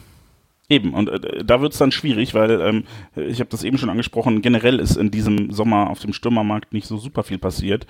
Ähm, ja, Higuain ist gegangen, weil äh, Ronaldo kam, aber selbst Real Madrid hat keinen Nachfolger für Cristiano Ronaldo gekauft. Noch nicht. Ja, ist halt die Frage, ob sie es auch noch tun werden. Ja, also Robert Lewandowski bietet sich da seit, seit Jahren an wie Sauerbier, aber sie kaufen ihn ja nicht. So, und man, man sieht, dass, dass der Markt an Stürmern jetzt nicht sonderlich groß ist. Der BVB war au augenscheinlich ähm, relativ heiß auf äh, Lautaro, heißt der, glaube ich. Lautaro Martinez. Martinez, ja. Ähm, da waren sie relativ nah dran, äh, der sich dann aber für Inter Mailand entschieden hat. Ja, und sonst ist man, glaube ich, einfach von keinem Stürmer derart überzeugt, dass dann dieses Gesamtpaket, und das hat Boris eben schon richtig angesprochen, passt, weil so ein Stürmer kostet halt auch äh, in der Regel sehr viel Ablöse, der will ein dickes Gehalt haben und dann musst du dir halt sicher sein, weil sonst äh, hast du halt das Risiko, du, du packst dir so einen Schürle ans Bein. Tut mir leid, Schürle an der Stelle. Also ich möchte, möchte äh, André Horst an der Stelle nicht ähm, herabwürdigen, sondern ihn einfach als Beispiel nutzen. Ähm, Im Zweifel hast du einen Spieler im Kader, der dich A, sehr viel Ablöse gekostet hat, B, sehr viel Gehalt kostet und den du C nicht mehr loswirst, weil er bei dir keine sportlichen Höchstleistungen zeigen kann. Und ich glaube, das macht sie gerade übervorsichtig. Deshalb sind sie dann so, ah, hm, bevor wir den falschen kaufen, bevor wir irgendeinen kaufen, der muss schon perfekt sein. Und ja, da sind sie dann halt gerade, da verzweifeln sie gerade dran, glaube ich. Ähm, weil dann halt Ja, aber das kommt, also ich finde, deswegen ist es halt auch so schwierig, also ich tue mich auch schwer damit zu sagen, dass es einfach ein Fehler ist, was, die, das, was der BVB da gemacht hat und auch über anderthalb Jahre hinweg schon ein Fehler ist und, und so weiter, weil sich so viele damit schwer tun zu sagen, das ist doch hier die, das, das ist die Lösung oder so. Also es geht mir nicht darum, dass jemand jetzt hier einen konkreten Spieler benennen kann oder sowas und sagen kann, hier den, warum holt er euch denn den da vorne nicht? Der ist doch super.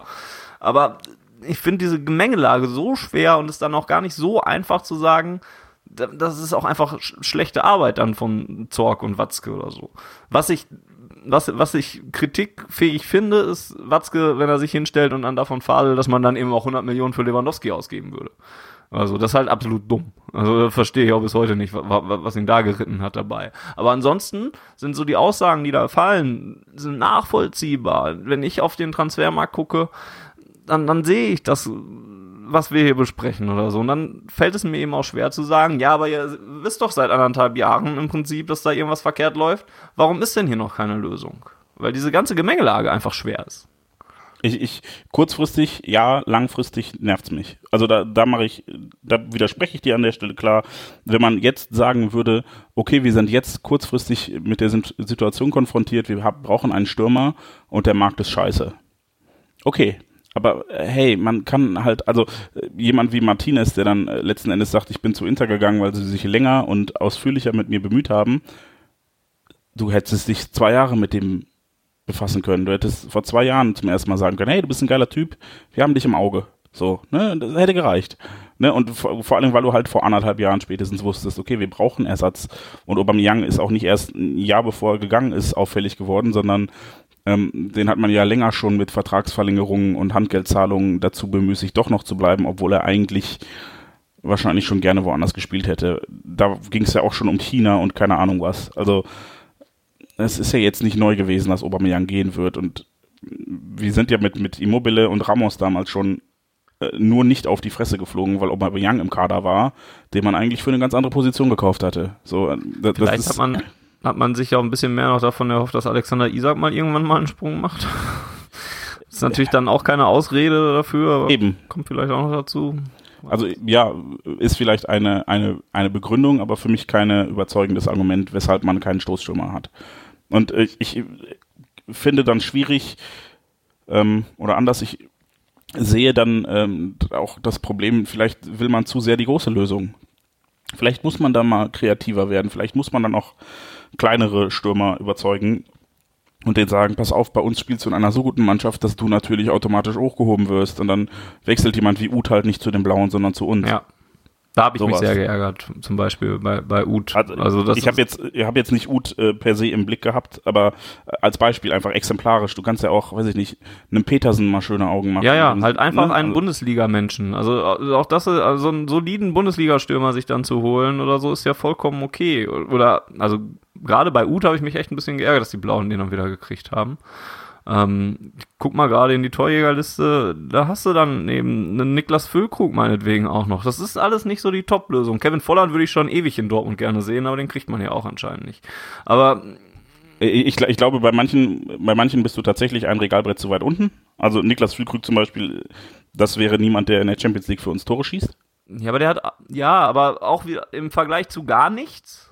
Und dann hast das, das halt ein Spieler, weiß nicht, für, wie viel musst du für Füllkrug bezahlen dann heute? Der hat 14 Tore gemacht letzte 15, Saison. 15, 20 Millionen kannst du da, glaube ich, schon äh, mit rechnen. Ich meine, äh, vielleicht aber das finde ich am Ende auch, auch Füllkrug. So, aber ähm, ein, eine Hürde ist ja, dass du, du kannst halt nicht hingehen und sagen, hey, Maximilian Philipp wird für uns locker 15 Tore schießen diese Saison und dann einen Stürmer kaufen, der 12 schießt.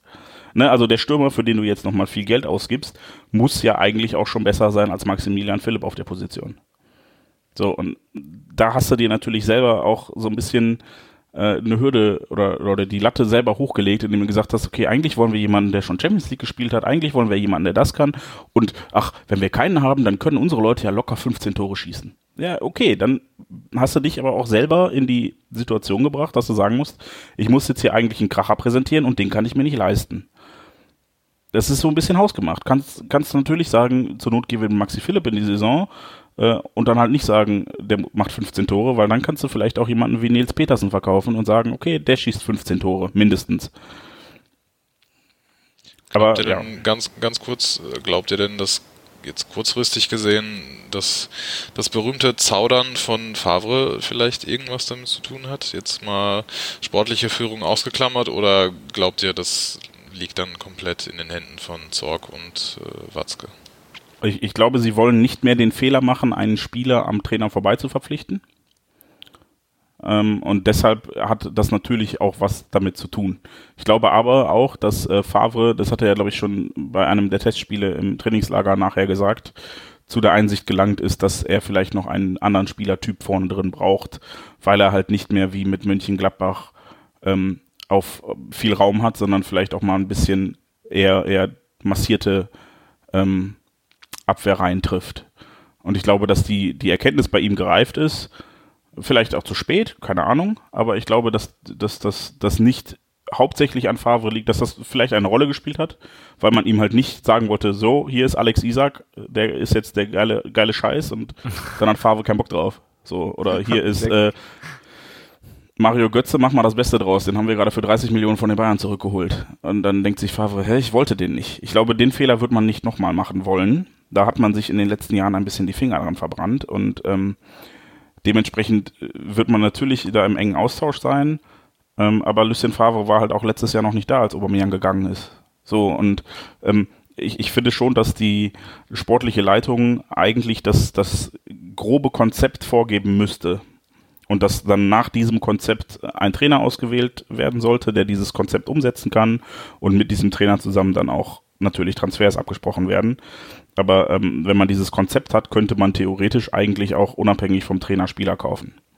Kann aber natürlich schon sein, dass, also, dass dieses Zaudern von Favre, also, es ist jetzt reine Spekulatius, aber ne, wenn wir uns schon so schwer tun, uns auf einen Spieler festzulegen oder sowas, ähm, und, und äh, alle sich schwer tun in der öffentlichen, in der, in der in Medienwelt und so weiter, dann ist es vielleicht auch nicht sehr hilfreich, wenn man dann mit Favre jemanden da hat, der sich, der, der, pro, ja, Probleme, Schwierigkeiten hat, manchmal eben Entscheidungen zu treffen. Es kann dazu kommen, aber das ist, dafür fehlt uns halt der Einblick. ich, ich halt halte, sein. ich halte Favre eigentlich taktisch für zu ähm, gut, als dass ihm ein, eine weitere Option, die so ein Spieler ja wäre, ja, Flexibilität. Das ist ja. Ähm, nee, es geht ja nicht darum, hole ich noch einen oder hole ich keinen. Ich glaube nicht, dass es daran hapert, sondern eher wen hole ich. Und es ja, da dann eben ja, ja. durchaus Schwierigkeiten gibt. Also, dass Favre auch sagen würde, ja, ich nehme noch einen, das glaube ich schon. Das, das glaube ich nicht, dass das Problem ist. Ich glaube, Favre wüsste auch, was der können muss. So, ne? Ja, aber wer es dann halt sein soll, ist halt. Ja, du, du, musst diesen Spieler dann halt auch kriegen. Ne? Also. Ich fand es persönlich ein bisschen schade, äh, wenn ich jetzt äh, spontan nach Gladbach gucke und äh, sehe, dass die einen Alassane Player, glaube ich, heißt der gute Mann, äh, aus Ninza holen für, ich weiß jetzt nicht genau, ich glaube 18 Millionen oder irgendwie so um den Dreh, dann ähm, wäre das zum Beispiel einer gewesen. Ich weiß jetzt nicht, inwie, inwieweit das möglich gewesen wäre, wie weit im Voraus da Max Eberl vielleicht schon dran war, wie auch immer. Ähm, aber so ein Transfer, der einfach irgendwie organisch ist, ungezwungen, in, wenn man das irgendwie so sagen kann, und der, bei dem man einfach sagt, ja, das ist einer, der kostet jetzt keine 50, 60 Millionen, der will keine 10 Millionen Netto-Gehalt im Jahr. So, und der macht halt einfach Tore. Und in dem Fall wirklich speziell, ja, vielleicht ist es auch ein bisschen Wunschdenken meinerseits, hätte ich mir da vielleicht äh, gewünscht, da man ja seitens der sportlichen Führung an Lucien Favre jetzt auch nicht erst seit gestern dran war und äh, sein Spiel und seine Art und Weise des Fußballs bei Nizza wahrscheinlich auch ein bisschen länger beobachtet hat, auch da mal hätte drauf kommen können, so. Aber das ist genauso jetzt Spekulatius und einfach nur ein Name, der mir gerade spontan eingefallen ist und der äh, direkt mit Lucien Favre natürlich auch zu tun hat. Solange es nicht Balotelli ist, ist mir alles Ich wollte es gerade sagen, er hätte einfach Balotelli mitnehmen sollen und dann wären alle Probleme gelöst. Äh, ja, ich weiß nicht, ob der uns wirklich Probleme lösen würde. Ähm, nee, ich, ich glaube, man hat sich da vielleicht dann auch bei der sportlichen Führung ein bisschen zu sehr, wie ich eben sagte, eingeschränkt, indem man gesagt hat, der soll das können, der soll das können, der soll das können. Hat man irgendwann mal verkündet, ja, wir werden einen Stürmer haben, der schon in der Champions League getroffen hat. Ja, okay, das äh, macht es dann schwierig. Ja, und dann. Bisschen eierlegende Wollmilchsau, ne? Ja, ich, ich glaube, man war sich mit äh, entsprechenden Stimmern vielleicht auch schon relativ weit, aber dann haben die eine sehr gute WM gespielt und plötzlich wollte der abgebende Verein sehr viel Geld dafür haben und der andere Stürmer ist nach Mailand gegangen und dann wollte man den doch nicht mehr abgeben. Und man hatte vielleicht auch ein bisschen Angst davor, dass die möglicherweise faschistischen Tendenzen dieses Spielers in der Fanszene nicht gut ankommen. Interessant. Weiß nicht, wen du meinen könntest. Ich auch nicht. Ähm, War jetzt auch nur mal so äh, laut gedacht. Ja, ja. Gibt, gibt Nein, ja auch eine große Riege, gibt, die darauf gibt ja sicherlich auch einfach Spieler, die ähm, so wie wie wir das Problem mit äh, Sebastian Rode haben, in Anführungsstrichen Problem, die halt lieber äh, ihren Vertrag aussitzen, weil sie in einer möglicherweise lebenswerteren Stadt leben als Dortmund, weil sie vielleicht mehr Geld verdienen, als wir bieten könnten, ähm, die dann halt lieber da auf der Bank sitzen, als bei uns zu spielen. Wo man dann auch angeklopft hat und gesagt hat, ey yo, du sitzt doch da gerade auf der Bank, hast du nicht Bock bei uns zu spielen? Und er sagt, ja, ich verdiene hier das Geld, ist eine ziemlich geile Stadt. Und ich spiele ja eigentlich auch noch zumindest als, als Einwechselspieler oder Ersatzspieler regelmäßig. Nö, warum soll ich denn wechseln? Ja, gut. Dann kommt vielleicht noch die französische Frau dazu, die sagt, äh, ich möchte diese Stadt nicht verlassen, wir können gern zu dem anderen Club hier gehen. Also das ist ja nicht nur ähm, der BVB schuld oder nicht nur die sportliche Leitung. Die haben sich da sicherlich ähm, ein, ein Grab geschaufelt, aber ähm, dass sie jetzt drin liegen, äh, hat auch andere Faktoren oder liegt auch an anderen Faktoren, die ich in meinem wunderschönen Artikel auf schwarzgelb.de perfekt ausgeführt ja, habe. Sehr gut. Oh, das ist Meine billig. Ja, nee. Immer wieder. Ja, anders, als, anders als Stürmer, die sind nicht ganz billig heute. Ja, stimmt. Ja. Ja, also wir sind uns eigentlich alle einig, es ist sehr schwierig, äh, aber wir hätten gerne noch jemanden. so ist es. Cool. Schauen wir mal, was der BVB draus macht. Zwei Wochen sind es ja noch. Ähm, reden wir mal kurz, also, weiß nicht, müssen wir noch über Lucien Favre großartig reden? Das haben wir jetzt immer mal wieder so ein bisschen aufgedröselt, was wir von ihm erwarten und was für eine Spielidee er spielen will oder so. Viel Neues kann ich dazu jetzt nicht mehr sagen, weil wir das jetzt immer wieder aufgegriffen haben. Ähm, Habt ihr da noch etwas an Diskutierenswertes? Ich, ich würde jetzt, glaube ich, erstmal äh, ein bisschen warten und mir angucken, was er dann wirklich leistet. Also Ideen sind schön, aber ich möchte gucken, was dabei rumliegt. Licht spielen, ja. Ja. Gut. Ähm, ja, ähnlich ist es mit Sebastian Kehl, der jetzt nun mal auch seine neue Rolle eingenommen hat und ähm, von dem wir auch jetzt eher nur spekulieren würden. Interessant ist aber vielleicht die Frage nach der Erwartungshaltung, die man an Sebastian Kehl hat, ähm, der jetzt als was ist seine Jobbezeichnung? Leitung, nee, Leiter Lizenzspielerabteilung. Als Leiter der Lizenzspielerabteilung Sowas wie installiert Binde. Bindeglied zwischen äh, Mannschaft und sportlicher Führung. Richtig, genau. Ähm, was erwartet man denn dann, oder Boris, was erwartest du denn konkret dann, ähm, was Sebastian Kehl so tut, wenn der morgens um Aufsteht. 8 ins Büro geht? Oh Gott. Was, was macht Ähm, er so? Äh, gut, äh, was ja. Äh, Nein, ja. oder, oder was, was erwartest du, welche Aufgaben muss er übernehmen, so in dem Sinne? Du brauchst jetzt keinen Also ich- klassischen Arbeitstag. Nee, nee, also ich glaube, ich erwarte wirklich tatsächlich das von ihm, was er jetzt eigentlich schon macht, größtenteils, dass er wirklich äh, ganz konkret jetzt auch, äh, ich glaube, bei jeder Trainingseinheit oder vielleicht bei fast jeder dabei ist, mit Zorg und Watzke im ständigen Austausch mit den Spielern steht. Ähm, und dann wirklich so, wie man die Bezeichnung dann auch äh, bezeichnet am Ende, äh, dass er wirklich dann auch das ist, äh, dieses Bindeglied, einfach ja, dieses Sprachrohr oder Wechselorgan oder wie man das auch immer nennen will zwischen Mannschaft und sportlicher Führung, weil er einfach als ähm, äh, ja, mehrere Rollen erfüllt, die einfach, ich würde mal sagen, wie Arsch auf Eimer in diesen Verein passen. Er ist Eckspieler, er ist Kapitän, er genießt, glaube ich, bei allen im Verein äh, höchsten Respekt und ähm, jeder kennt ihn, jeder kann ihn charakterlich einschätzen, ist charakterlich äh, meiner Meinung nach einer der besten Akteure, die wir, glaube ich, in den letzten 10 bis 15 Jahren hatten.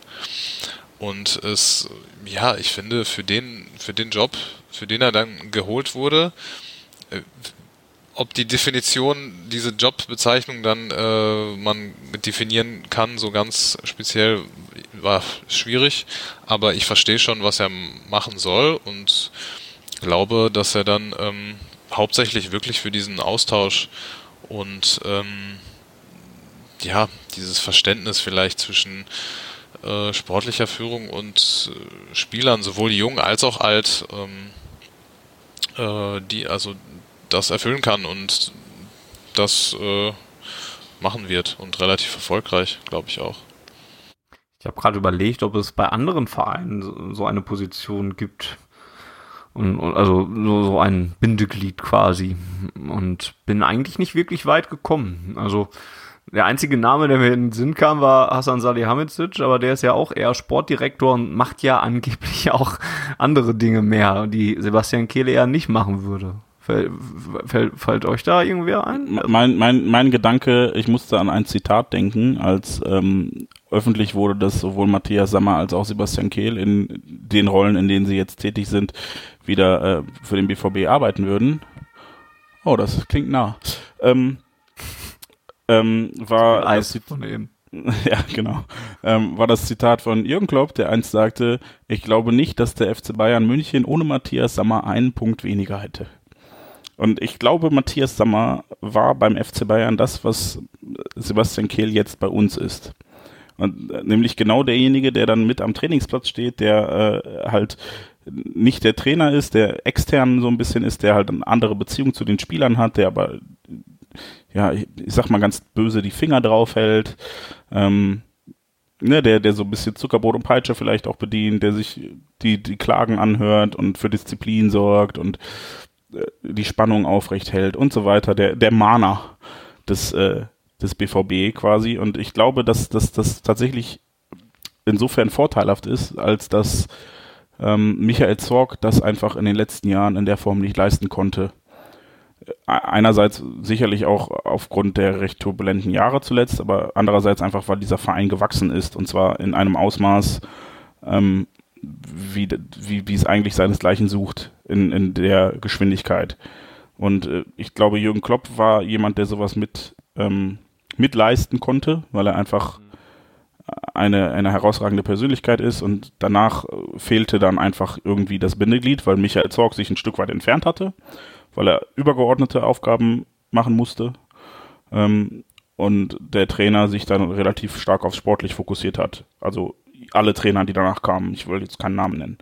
Ähm, und deshalb war es, glaube ich, ganz sinnvoll, an der Stelle einfach, was die reine Anzahl an Mitarbeitern angeht, nachzurüsten und zu sagen, okay, wir, wir installieren hier jemanden, der ähm, einfach der sportlichen Leitung Arbeit abnimmt, indem er äh, halt dieses Bindeglied darstellt, was nicht mehr da war. Und dann äh, sicherlich auch dafür sorgt, dass die Mannschaft, dass die Disziplin eingehalten wird, dass vielleicht auch Sprachkurse gemacht werden oder keine Ahnung was. Also da wirklich drauf pocht, dass, dass die Identifikation da ist, dass ähm, die Spieler sich auch einbringen, dass Respekt da ist, Disziplin da ist und so, so Grundtugenden, die man eigentlich immer als gegeben sehen würde, ähm, dass die einfach eingehalten werden. Und da ist, wie Boris schon sagte, ähm, Sebastian Kehl, glaube ich, durch seine Vita, durch seine Persönlichkeit eine, eine ideale Besetzung. Glaube auch, dass ähm, Sebastian Kehl das einfach viel besser kann, als das Susi Zorg auch machen kann. Also von, von seiner Stellung im Verein her und weil er halt noch näher an der Mannschaft dran ist und, und jünger ist und so weiter. Ich glaube, das hat einen anderen Stellenwert und ich schätze ihn auch charakterlich ein bisschen anders ein, als dass er das ein bisschen besser auch vielleicht rüberbringen kann, als es äh, Michael Zorg getan hat. Ähm, ja, wo du gerade dieses Klopp-Zitat brachtest, ist es ja, also ist mittlerweile ja schon eigentlich allgemeine Meinung, dass äh, Jürgen Klopp da echt Unrecht hatte mit, ne? Weil früher war das ja schon echt so, dass, dass viele über Matthias Sammer gelacht haben beim FC Bayern und, und sagten, ja, ich weiß gar nicht, was der macht den ganzen Tag und sowas, ne? Aber ich glaube, mittlerweile hat sich das echt gedreht und viele sehen, wie viel Sammer da geleistet hat und es stimmt schon, dass es da durchaus Parallelen gibt in dem, was Sebastian Kehl jetzt tun soll. Ich hoffe, er kann ich, das ich dann auch genauso gut. Bin, bin mir immer noch nicht sicher, ob Sebastian Kehl, äh, ob Matthias Sammer damals tatsächlich diesen Beitrag geleistet hat, aber ich glaube, ähm, schon, ja, ja, gerade mit, mit jemandem wie Guardiola, der halt hm. äh, im positiven Sinne besessen vom Sport ist, der vielleicht dann äh, auf das Zwischenmenschliche nicht ganz so viel Wert legt. Ich glaube, in dem Sinne war es wichtig, jemanden zu haben, aber im Jahr davor, als, als schon Jupp Heynckes da war, ich glaube, da haben sie es noch nicht gebraucht. Und da war ja dieses Klopp-Zitat schon ja, ja, ich weiß nicht. Also ich glaube, äh, gerade in der Zeit nach Matthias Sammer und so hat man dann, glaube ich, doch mal gemerkt, dass da, was er da, also als er nicht mehr da war, hat man das, glaube ich, gemerkt, dass er nicht mehr da war. Ja, ich, ich glaube, das liegt, lag aber auch an, an anderen Dingen. Also das der FC Bayern hat, sein, ja, hat ja generell eine Rolle rückwärts gemacht gefühlt und äh, ärger, ich, ich glaube, viele ärgern sich auch, die, die Bayern-Fans sind. Nicht, nicht, weil sie so gerne Spanier im Team hatten, sondern weil sie einfach gemerkt haben, dass äh, Uli Hoeneß einfach ein Manager der 70er Jahre ist und nicht so klug ist, wenn der wieder das Zepter in der Hand hat. Ja. Aber ja, Nun ja. das ist nicht unser Problem zum Glück. Zum Glück. Vielleicht profitieren wir ja noch davon.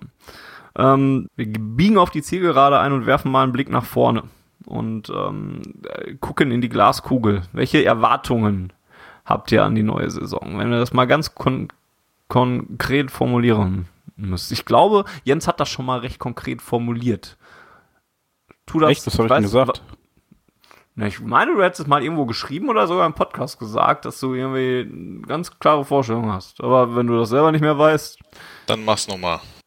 Dann Mach's noch einmal. Sonst hätte ich jetzt, sonst hätte ich jetzt gesagt, dann fang du doch an und sag es nochmal. Ich dachte, du hättest okay, das warte, parat. Ja, ich erinnere mich gerade nicht daran, welche Aussage du meinst, aber ich glaube, ich Es war sowas so wie mehr Borussia Fußball spielen und mehr ja, genau, ja. das also, Derby gewinnen und so, solche, solche, irgendwie sowas war. Wenn du alles sagst, dann brauche ich es ja gar nicht. Ja, also genau, ich möchte, möchte einfach äh, ins Stadion gehen und sehen, dass da aufopferungsvoll versucht wird, guten Fußball zu spielen, ähm, wünsche mir natürlich, dass es erfolgreich ist, dass wir am Ende der Saison wieder in der Champions League Qualifikation landen. Also Qualifikation im Sinne von uns für die nächste Saison qualifizieren, weil Qualifikation gibt es für Deutschland ja nicht mehr. Ähm, und die beiden Derbys gewinnen. So, und wenn, wenn ich, ich sehe, dass die sich reinhauen, dann bin ich in der Regel auch zufrieden, weil ich nicht nach Hause gehe und denke, boah, die haben es nicht mal versucht. So, und wenn es dann, dann, dann nicht immer klappt, dann ist auch alles okay. Und wenn sie versuchen, guten Fußball zu spielen und nicht sich einmauern oder den Ball langsam hin und her schieben, sondern wirklich Tore schießen wollen. Es soll, es soll mitreißend sein, aufopferungsvoll und die fucking Blauen weghauen. Boris, du bist neu. Was, was, was erwartest du denn vom BVB? Ja, ich kann mich da Jens äh, eigentlich auch nur äh, anschließen. Ja, ich erwarte vor allem auf jeden Fall, ähm, glaube ich, eine deutliche spielerische Steigerung von dem, was wir vor allem jetzt unter, also jetzt nicht um Peter, Stö Peter Stöger nahe zu treten, aber ich glaube schon, dass wir einen etwas anderen Fußball sehen werden.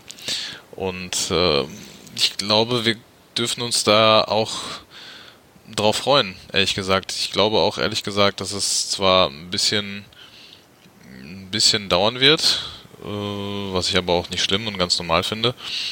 Ähm, ich glaube aber auch, dass es dann im Endeffekt Spaß machen wird, äh, so wie Jens sagt, ins Stadion zu gehen und äh, zu sehen, dass sich einerseits wieder komplett der Arsch aufgerissen wird, aber andererseits wir auch Dinge wieder spielerisch und ja fürs Auge anspruchsvoll, würde ich mal sagen, äh, lösen können. Dass es einfach Bock macht, wieder äh, Borussia Dortmund Fußball zu gucken.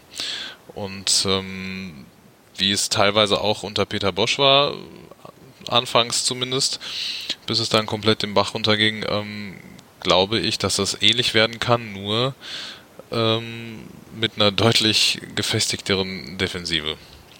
Und ähm, das erwarte ich mir und ich glaube, dass es auch ähm, relativ realistisch ist und jetzt nicht allzu hochgegriffen, wenn man, wie Jens auch gerade schon gesagt hat, ähm, die Champions League anvisiert, glaube ich, ist das jetzt nichts, was aus der Welt gegriffen ist, wenn man das als Ziel ausgibt. Ich glaube, über Bayern und Meisterschaft brauchen wir nicht. Das machen wir nächstes Jahr. Was, was glaubt ihr denn, aber das ist ja vielleicht auch mal eine ganz interessante Frage, was glaubt ihr denn, wer die größte Konkurrenz für den BVB dann in der nächsten Saison sein wird? Also ich bin, bei euren Erwartungen bin ich eigentlich relativ d'accord. Ähm, dass die Bayern wieder Meister werden, bin ich auch relativ von überzeugt. Himmel, Herrgott, Jens, was ist denn da los? Problembezirke. Frankfurt ja. City. Ähm, aber was glaubt ihr denn, wer, wer, wer die äh, Herausforderung sein wird? Ich, ich muss es, ich sage es echt nicht gerne, aber ich habe echt Angst, dass die Blauen wieder sehr gut werden diese Saison. Ich habe so ein bisschen Hoffnung, dass sich das jetzt wieder so, so langsam abnutzt und, und dass sich so ein bisschen den Wohlgefallen auflöst und, und, und jetzt haben sie Tedesco wieder verlängert und ich habe so ein bisschen die Hoffnung, dass sie so den Klassiker machen und dann wieder auf die Nase fallen damit. Wäre jetzt auch nicht ganz so überraschend. Und ich habe auch schon oft gedacht, die könnten echt wieder unangenehm werden. Aber ich, ich finde leider, sie haben sich wieder sinnvoll verstärkt und, und haben einen guten Trainer. Ich glaube, die muss man ernst nehmen. Und ich glaube, wenn man jetzt sagt, die Bayern werden Erster, dann sind die schon fast der erste Konkurrent für den BVB, was den Platz 2 angeht, so wie letzte Saison. Es tut mir echt, es tut mir, mache ich nicht gerne, das so zu sagen, aber ich glaube schon. Jens. Ähm, ich, ich würde die letzte Saison tatsächlich äh, generell für die gesamte Liga, außer die Bayern, als relativ außergewöhnlich bezeichnen. Allein schon, wenn ich mir angucke, wie wenig Punkte nötig waren, um am Ende auf Platz 2, 3, 4 zu landen. Ähm, äh, und ich weiß jetzt, also was ich, These, die ich aufstellen möchte an der Stelle, ist, die Blauen haben letztes Jahr stark überperformt. Und zwar gar nicht überperformt, sondern über, hatten eine, eine Ausbeute, die nicht ihrer Leistung entsprach, was daran lag und was dann zu dieser Platzierung geführt hat, weil alle anderen, unter anderem natürlich auch der BVB, also soll bei Gott nicht heißen, dass äh, Leverkusen und Hoffenheim und wie sie alle heißen einfach scheiße waren und der BVB nicht ganz im Gegenteil. Ähm, Nein, der BVB ist auch noch in die Champions League gekommen, weil die anderen kacke waren. Richtig, also, richtig. Das greift, greift für ziemlich viele Vereine. Eben. Und ähm, da würde ich äh, nämlich ganz kurz äh, die äh, Rasenfunk-Folge mit Matthias Henkel und äh, Matthias Sammer empfehlen. Also zu dem Thema, äh, glaube ich, hat das äh, vor allem Matthias Sammer, glaube ich, ganz gut äh, äh, ausgedrückt. Die Blauen waren nur so gut, weil der Rest so beschissen war, um das mal auf den Punkt zu bringen. Aber ja, mach weiter. So, und deshalb denke ich, dass, dass die einen Schritt machen müssten, um im nächsten Jahr auch nur auf dem Level zu sein, auf dem sie dieses Jahr waren. Und ich weiß nicht, ob sie den tun werden. Das besänftigt mich, aber wer wird denn jetzt der größte Konkurrent für Borussia Dortmund? Ich muss gestehen, ich habe mich tatsächlich mit den restlichen Transfers anderer Vereine relativ wenig befasst. Gerade was, was so die klassischen Konkurrenten Leverkusen äh, angeht oder Leipzig. Und ich habe eigentlich, mein Gefühl war eigentlich, ähm, so rein transfermäßig ist der BVB äh, am ehesten Gewinner dieses Sommers gewesen, weil da sehr gute Transfers getätigt wurden, während bei anderen, also ich meine, die Blauen haben, haben mit Goretzka ihren zentralen Mann verloren. Äh, Leipzig hat mit Cater einen zentralen Spieler verloren. Das hat ausnahmsweise mal nicht uns getroffen. Und ich glaube deshalb, dass wir dadurch einen kleinen Vorteil haben äh, gegenüber den Ja. anderen. Da würde ich Le- Lever widersprechen. Le Leverkusen also- würde ich als Gefahr einstufen, weil ich glaube, die haben niemanden abgegeben und äh, dann auch relativ konstant werden sich wahrscheinlich weiterentwickeln. Äh, in England ist Zutransferfenster, richtig? Ja, die dürfen Ja, es mehr noch Spieler holen, verkaufen, ne? glaube ich. Ja. Okay, das heißt, Bailey ist wahrscheinlich auch sicher in Leverkusen noch. Ähm, ja, also äh, die, die sehe ich als Konkurrenz. Dann äh, Leipzig kann ich überhaupt nicht einschätzen dieses Jahr, weil da äh, Da glaube ich, also die, die, die spielen für mich so eine Europa League-Saison höchstens. Also die haben jetzt so eine Übergangssaison, finde ich. Die haben immer noch einen guten Kader und alles, aber ich glaube, die haben auch ein paar andere Nebenprobleme und so. Jetzt muss Rangnick das wieder machen und, und so weiter. Und Kater hast du schon angesprochen, ist weg und alles. Also die, die spielen noch mal so eine Saison wie die letzte, glaub, würde ich so einschätzen. Da, also da habe ich weniger Angst vor. Und was haltet ihr von Hoffenheim? finde ich immer schwierig. Also fand ich letztes Jahr schon schwierig, weil ich eigentlich letztes Jahr schon fand, dass sie einen Ticken overperformt haben. Und jetzt dann sicherlich, also die haben, da bin ich transferseitig nicht ganz so auf dem Laufenden, aber haben die Marc Uth verloren. ja äh, groß dazu gekauft irgendwas? Groß haben sie nicht dazu gekauft, nein. Das, äh, ist, der beklagt sich über meine dummen Sprüche, ey. Also bei Hoffenheim ist, ist halt die große Frage, wie ich finde es immer schwierig, wenn man weiß, der Trainer ist nächstes Jahr weg Ja, und ja. wa- was funktioniert da jetzt nächst, äh, Ja, noch und, und das ist halt, ne? Das, das Leonardo halt Bittencourt haben sie dazu gekauft. Das ist ganz interessant. Ah jo, eigentlich. stimmt. Ishak Belfodil ist aus Bremen gekommen. Dann haben sie noch äh, einen Linksaußen aus, äh, aus äh, von Ah nee, der war nur ausgeliehen. Was haben wir denn noch? Vincenzo Grifo haben sie gekauft, die Hoffenheimer. Okay, die haben sich echt nicht so schlecht verstärkt. Also, ja gut, ich, anders, ich, ich glaube, Hoffenheim wird stabiler, aber nicht besser. Ja, Könnte man und, also äh, wieder überholen, ja. Hm. Genau, heißt, also könnten wirklich Zweiter werden. halte ich für durchaus möglich. Also wichtig ist natürlich, Ja. dass wir unsere, unser Potenzial abrufen. So, und das sehe ich halt da und da sehe ich auch die Chance, äh, das zu tun.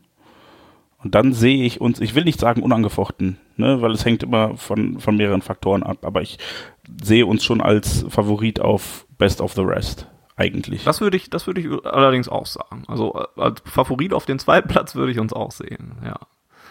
Ähm, Boris, wer, wer ist denn der, laut dir, der, der größte Konkurrenz?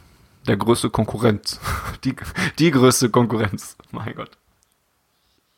Äh, tatsächlich, tatsächlich dachte ich ganz lange über Leverkusen nach, ähm, weil ich die Mannschaft schon letzte Saison ziemlich, ziemlich gut fand und hat ziemlich guten Fußball gespielt, was ich ehrlich gesagt nicht erwartet hätte und von Heiko Herrlich auch relativ überrascht bin, dass der das da so gut äh, durchzieht. Und wie Jens schon gerade gesagt hat, ich glaube keinen wichtigen Spieler zumindest verloren, Bailey gehalten, Nur Weiser dazu gekriegt, einen guten Mitchell Torwart, Weiser, Radetzky, ja. ne? Genau, genau. Ja, ja gut, stimmt. Semleno abgegeben, aber ich glaube, das war jetzt keine massive Schwächung. Ja, ich Ich, glaube, ich finde Radetzky gegen Leno finde ich einen guten Tor. Tausch. Also ist eine Verbesserung, finde ich. Ich finde, äh, genau. Und äh, eigentlich eine ziemlich geile Mannschaft, wenn man das mal durchgeht. Du hast Jonathan Tah, du hast Kai Havertz, du hast Bailey, Volland, vorne hast du Alario. Paulinho Äh, noch gekauft, Genau. 18-jährigen Paulinho. Brasilianer.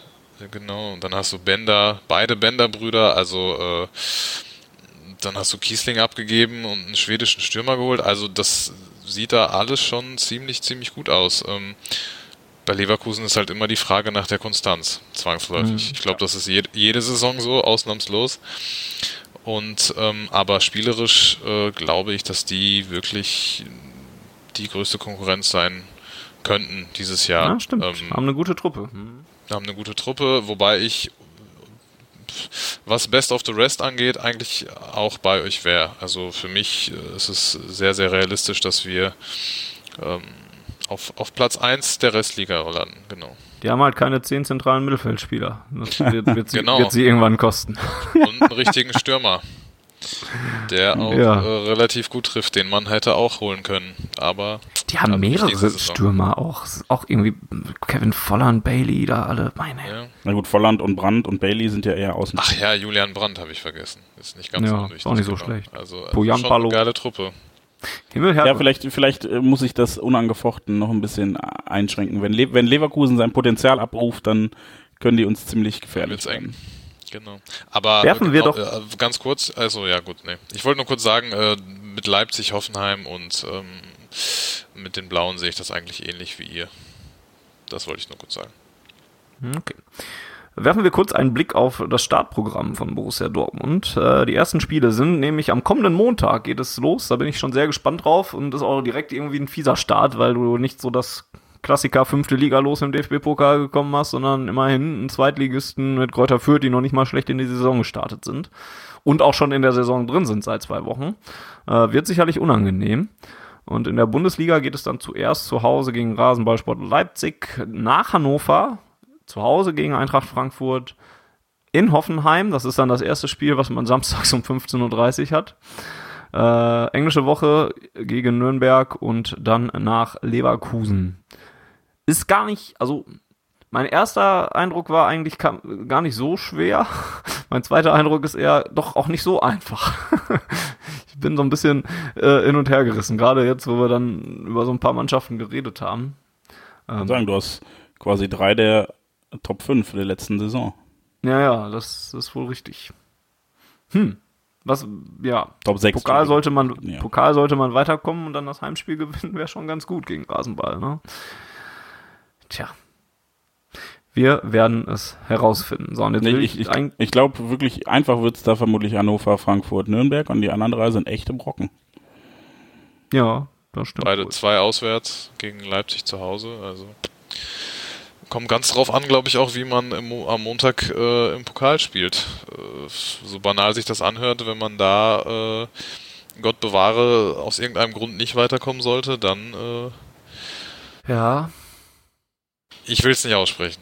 Danke. also das hat auch schon Potenzial, wieder unangenehm zu werden nach ein Das paar hat Wochen. Ne? definitiv Potenzial. Ja, man Ei, hat ei, ei. keinen Ilkay Gündoğan, der in der letzten Minute dir äh, das Spiel entführt Nee. rettet. Und von Jasmin daher- ist auch weg. Genau, genau. Ihr habt den Torwart gewechselt. Torwart gewechselt. Hoffen wir, dass Julian Ja. Green keinen guten Tag erwischt. Dann wird das laufen. Das ist wohl richtig. So, sollen wir noch äh, ein paar Fragen beantworten, Fanny? Ich, ich, der Volker, der sagte eben, dass wir nicht länger als 22 Uhr machen sollten. Das ist jetzt schon 22.07 Uhr. Ich würde die, Ja gut, wir, wir, wir haben natürlich auch äh, technisch bedingt Pause gemacht. Da- Das stimmt, aber ich würde ihn jetzt, er muss ja auch noch ein bisschen was schneiden und so weiter. Eine besonders gute Das, Frage. das Problem ist, ich möchte keine auswählen und äh, wir, wir schieben die dann vor uns her bis in die nächste Ausgabe und so weiter. Lass uns doch einfach jetzt kommen, zack, zack, zack. Dann machen wir aber wieder eine Schnellraterunde daraus, wie wir Ja. das sonst so gemacht haben. Frage 1 kommt von Benz 1909. Welche Spieler, ah, ja gut, haben im Moment im zentralen Mittelfeld die Nase vorn? Haben wir schon drüber geredet, geht schnell. Jens? Ähm, äh, Delaney, Witzel, Götze. Ja. Ja, gehe ich d'accord. Das war einfach.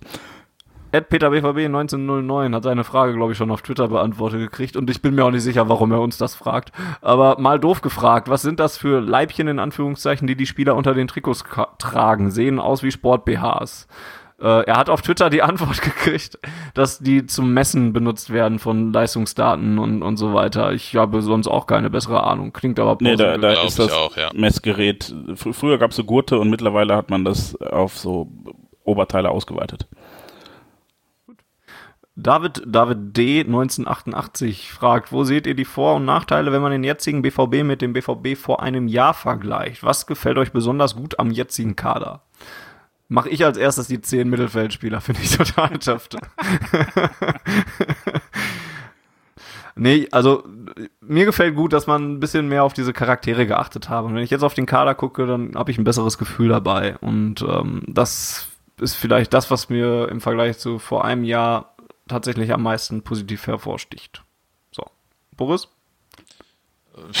Würde ich mich auch anschließen. Und äh, ja, dass man noch vielleicht die ein oder andere oh, Altlast, würde ich es jetzt mal nennen, äh, ja, entsorgt ist auch ein beschissenes Wort, dass man sich von einigen Spielern trennen konnte, die schon länger nicht die gewünschte Leistung gebracht haben.